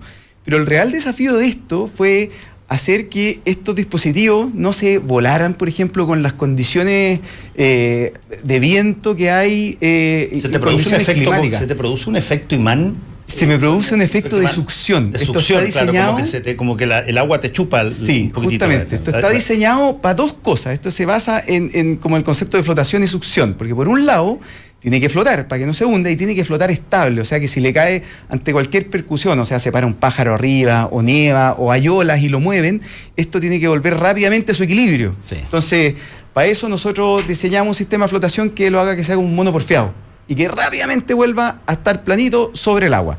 Pero por otro lado, tenéis que también preocuparte de que no salga volando cuando tenéis, hay rachas de viento de hasta 100 kilómetros por hora o más arriba. Entonces, chuta, esta cuestión sale volando, pesa 5 kilos, volando a 100 kilómetros por hora 5 kilos es peligroso. Entonces, tenéis que preocuparte de que no salga volando. Y para eso usamos el concepto de succión, que lo que hace es que, eh, como que tú lo tiráis arriba del agua, se baja de a poquitito y una vez que establece su nivel, como que encapsula 120 litros de agua. Entonces, para efectos del viento, chuta, tenéis que hacer una fuerza como 120 kilos para sacar una unidad, que es mucho, entonces resiste los vientos. Ahora, si un ser humano lo quiere sacar, mete la mano por debajo del agua, lo tira para arriba y si le entra como aire por abajo, vuelve a pesar 5 kilos. Entonces es fácil para un ser humano poder manipularlo. Es un poco, guardando total y absolutamente todas las proporciones, eh, cuando uno le enseñaba en el colegio cómo era esto de que cuando tú te duchabas, la, eh, la cortina de plástico de la ducha se pegaba. Claro a, la, a, la, zona que tenía agua, digamos, porque de hecho tú te genera un, efecto de succión. ¿ah? Eh, y, desde ese punto de vista, eh, ¿cuáles son las dimensiones más o menos estándar, promedio de eh, lagos, lagunas, esteros, o, perdón, relaves o, lugares donde esto se aprovecha? Mira, nosotros. Pueden ser de, qué sé yo, de, de, kilómetros y pueden ser de, de metros. Efectivamente. La ambición nuestra es poder utilizar esto en los tranques de relave, que ahí estáis hablando de millones de metros cuadrados de superficie. Es un montón. Ahora también eh, en las faenas mineras, que es donde nos enfocamos nosotros en principio, hoy día tienen piscinas de operación que tienen desde 5.000 metros cuadrados para arriba y también sirve para esa solución. Esta solución, a diferencia de otras como las pelotitas que tú pusiste con el ejemplo, está pensada para superficies grandes, ¿ya? Eh, eh, para optimizar superficies grandes. Aquí hay eh, lo que apuntamos, por supuesto, también dentro del diseño, además de que funcionara, es que fuera de los de costos bajos, porque, porque tenéis varias aristas de costo en el flete, en la cantidad de plástico que usas por metro cuadrado que quieres cubrir, en lo que significa la instalación o el sacado de esto, la mantención, etcétera. Entonces tomamos varias aristas de costo y nos enfocamos en que fuera la menor posible comparado con todas las otras soluciones. Em, y como te digo, parte de las cosas que nosotros diseñamos es para que fuera eh, eh, realmente eficiente en superficies grandes respecto de otras soluciones compatibles. A esto voy que si tú quieres cubrir, por ejemplo, una piscina chiquitita así de, no sé, 8 metros cuadrados, pucha, cada disco mide un metro veinte de diámetro, entonces los espacios que te van a quedar ahí... Va a ser más. Sí, tú llegas a cubrir como un 60% de una piscina de 8 metros cuadrados, pero ya cuando tenéis 200 metros, el porcentaje de cobertura sube un 90% y ahí, de ahí para arriba siempre es alto, en fondo, y, es eficiente. Ahora, este tipo de invención, este tipo de ingenio, em, ¿es algo que tú lo hayas visto o, hayas visto situaciones similares a esta, al margen de la pelota, porque estoy hablando más o menos del invento tuyo, el disco. Eh, que, ¿Cómo lo hacen en otras partes del mundo que también son mineros y que son extraordinariamente desarrollados para atacar los mismos problemas que tú quieres atacar acá? Hay un montón de soluciones de, cobertura al final. ¿ya? Tenéis desde eh, carpas, o sea, tú puedes encarpar completamente una piscina, o hay otras que son lonas flotantes completas, que esas existen y hoy día se usan, eh, hasta gente más, eh, gente que tira neumáticos. Tú puedes tirar neumático y también vaya a disminuir la evaporación, no a los mismos niveles. Eh, y están distintos tipos de... Ah, también hay capas químicas, o sea, tú puedes verter algún tipo de químico sobre que genera una capa que impide finalmente que salga el agua y se evapora el químico. ¿Qué haces con el químico? Eh, son químicos que yo entiendo, no, no lo estudié en profundidad esa solución, pero son químicos que yo entiendo que no son nocivos, ¿me entendís? Pero básicamente hace que se evapore esa capa y no la otra, o son probablemente químicos de más difícil evaporación. Entonces protegen la superficie y, contienen el agua. Y después está toda una categoría que se llaman cubiertas modulares flotantes, que es esto que, como te digo, hay desde neumáticos, pelotitas, distintas formas, distintas dimensiones, hay unos rombos, hay unos que se ensamblan, hay un montón de soluciones también.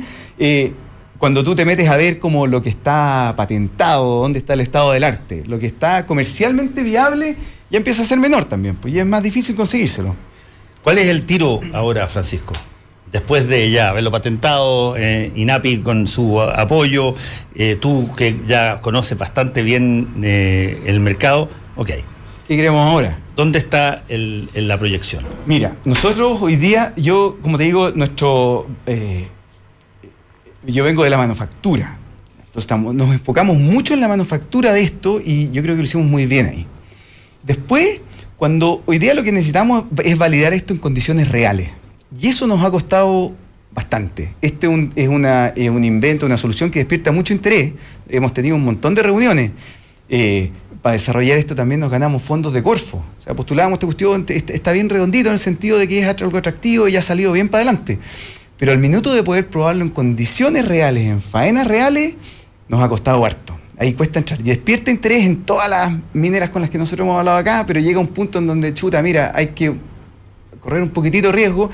Yo entiendo también el lado de ellos de que, chuta, no queréis correr riesgo con la faena misma y ponerle en riesgo, pero pero, ¿cuál, es el riesgo que percibe la minera en que tú generes un producto que tú le garantizas te va a permitir que se evapore menos agua, te va a permitir que se te limpie o esté permanentemente limpia el agua y eso lo puedes monitorear y, y ver Claro. Cada vez que se te ocurra. Yo percibo que, porque no estoy seguro, pero yo percibo que, lo que ellos ven es que esto de alguna manera altere la operación misma de ellos y ponga en riesgo la, operación, como digo, la faena, tengan que parar línea, etcétera, porque, porque algún factor se vaya a control. En general, siempre nos enfrentamos, estas reuniones avanzan fantástico hasta que dicen ya, oye, súper bueno, ¿dónde lo tenéis? Para ir a verlo. Y yo le digo, mira, la verdad es que hemos hecho pruebas de concepto. Eh, pero nunca una prueba grande es lo que estamos buscando. Ahora, a mi sorpresa, esto nosotros lo diseñamos para la, industria de la minería, como te digo, en Chile. Y hoy día estamos teniendo solicitudes de industria agrícola en Perú, que también tiene un montón de tranque. Entonces, chuta, de repente no, es bueno empezar a mirar también otras industrias para poder probarlo. Hoy día lo que yo quiero es probarlo y demostrar con mi producto exactamente que esta cuestión cumple la promesa que nosotros decimos, que nosotros estamos seguros, hicimos pruebas, logramos coordinar con una faena minera mucho más pequeña en Tiltil, eh, eh, hacer unas pruebas que salieron bastante bien, pero, pero eh, también tuvimos problemas ahí de que, de que, por ejemplo, las piscinas tenían filtraciones, entonces no podéis medirlo, termináis sacando datos que no son presentables en una reunión, son como de guata. La gente ya estaba contenta. Ellos, por ejemplo, el mejor indicador que tenían ellos era que las bombas funcionaban menos, estaban mucho menos exigidas. Que es un indicador que a nosotros nos da tranquilidad, pero no es algo sobre lo cual tú podáis cerrar un, acuerdo con una faena grande. Sí, ahora, la evaporación es un, concepto bien interesante porque es una cosa que tú puedes medir cuando quieras. O casi cuando quieras. Tú puedes medirla por día, digamos. Pues, eh, bajo ciertas condiciones. Bajo ciertas condiciones, por supuesto. Eh, pero eh, el beneficio asociado a la evaporación, tú lo ves en la disminución de los niveles que, se generan. y por lo tanto, estamos bien. El, problema es el otro que, tú lo, lo, dices muy bien. El, ¿Qué pasa si es que parte del ingenio me obstruye alguna otra cosa que pueda suceder? Que se te metan en, en, algún lugar. O en la operación. En la operación misma de, la minera. Ahora, yo no, no, son, no, sé cómo son los relaves en términos específicos, pero los relaves, eh, cómo, cómo, se utiliza el agua o cómo se, se, saca el, agua de, esa laguna o se utiliza. ¿Tiene que haber algún tipo de bomba, alguna cosa que, que, que, que se succione eso o qué? Sí, entiendo. Los, bueno, los relaves tienen también la dificultad de que son como dinámicos, van cambiando porque llega nuevo material y va cambiando la geometría del espejo del agua. Ellos tienen, claro, puntos de toma de agua en donde después algún tipo de tratamiento tiene. Eh, eh, así funcionan. Y esta cuestión nosotros pensamos que no debería interferir y bueno, también tiene un montón de flexibilidades para poder, fondo, amarrar estos dispositivos entre sí, que no estén sueltos, por ejemplo, para poder generar clústeres más grandes y, justamente impedir que, se escapen, etcétera, pero eh, tenemos que, probar en situación, en situación ya un poquitito más real, no, no, no digo en, el, en la laguna más grande, lo más ambicioso, pero sí, pero sí en, Ahora, yo hago, siempre, siempre le hago esta pregunta a Pancho, digamos, de, de NAPI, digo, a ver, ¿qué, ¿qué es exactamente lo que se patentó? Bueno, es interesante saber que este es un eh, dispositivo que está patentado desde el año 2015, que fue cuando ustedes obtuvieron el registro, y básicamente lo que se protegió fue el dispositivo.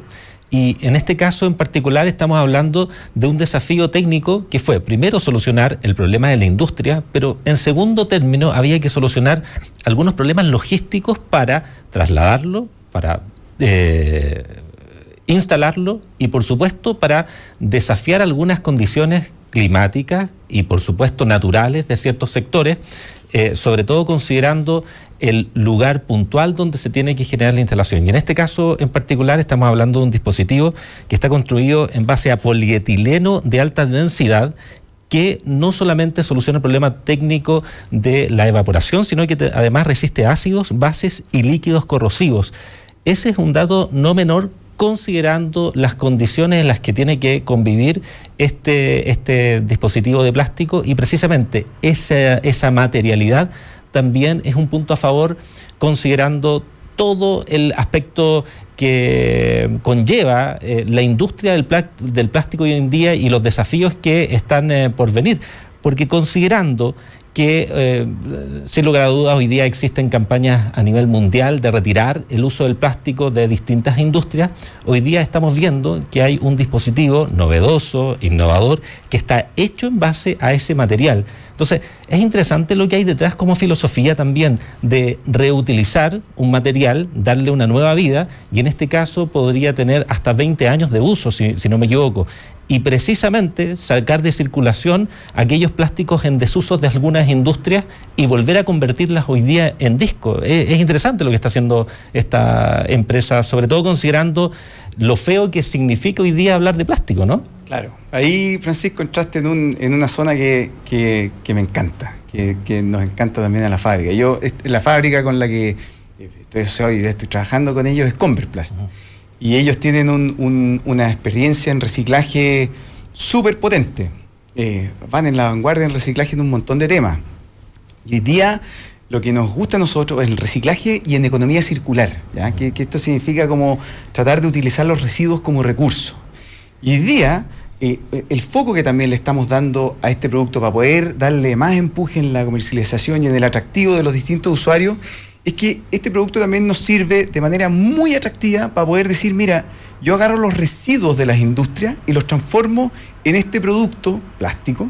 Yo agarro los residuos plásticos, los transformo, después los reciclo, los transformo en este producto que es un producto de larga duración, de larga vida útil, que tiene una utilidad que también es virtuosa, que es disminuir la evaporación y pérdidas de agua y aumentar, aumentar las eficiencias en, en una industria que es importante para Chile, como la minería, y que además, después de que termine su vida útil, eh, se puede volver a reutilizar. Entonces, este producto, este dispositivo, el disco que desarrollamos nosotros, además, es un producto que, que apuntala a uno de los pilares fundamentales de nuestra empresa eh, y nos permite mostrar la, la, virtud del plástico cuando se utiliza bien. Nos encanta eso. Oye, eh, un, un, tema que también surge cada vez que vienen los innovadores aquí en la sección de INAPI es Ok, a partir de este invento, surgió en, eh, eh, en, su potencial uso otra cosa que podría agregarse, ¿puede esto transformarse con algún complemento en otra cosa o generar un, llámalo, valga la redundancia, un complemento a esto o este es un producto final único? No, a raíz de esto han surgido un montón de ideas. Imagino. Claro. Eh, un montón de ideas que hemos estudiado, pero, pero claro, salen muchas ideas, hay que enfocarse en que un una casa iglú de, de, material plástico. Claro, pero mira, puntual, pasé, eh, así como este dispositivo ayuda a disminuir la evaporación, nos dimos cuenta que hay eh, industrias y faenas que requieren aumentar la evaporación. Entonces, también empezamos a trabajar en algún tipo de dispositivo con otras características, pero que ayude a aumentar la evaporación. Que haga lo contrario. Que haga lo contrario. También en plástico y todo eso, porque ese es nuestro origen. También nos ha pasado que al final tú estás poniendo acá una cubierta sobre el agua y, nos hemos dado vuelta a decir, oye, ¿cómo podemos utilizar la superficie de esta cuestión? Porque queda puesta y hoy día no tiene ni una utilidad.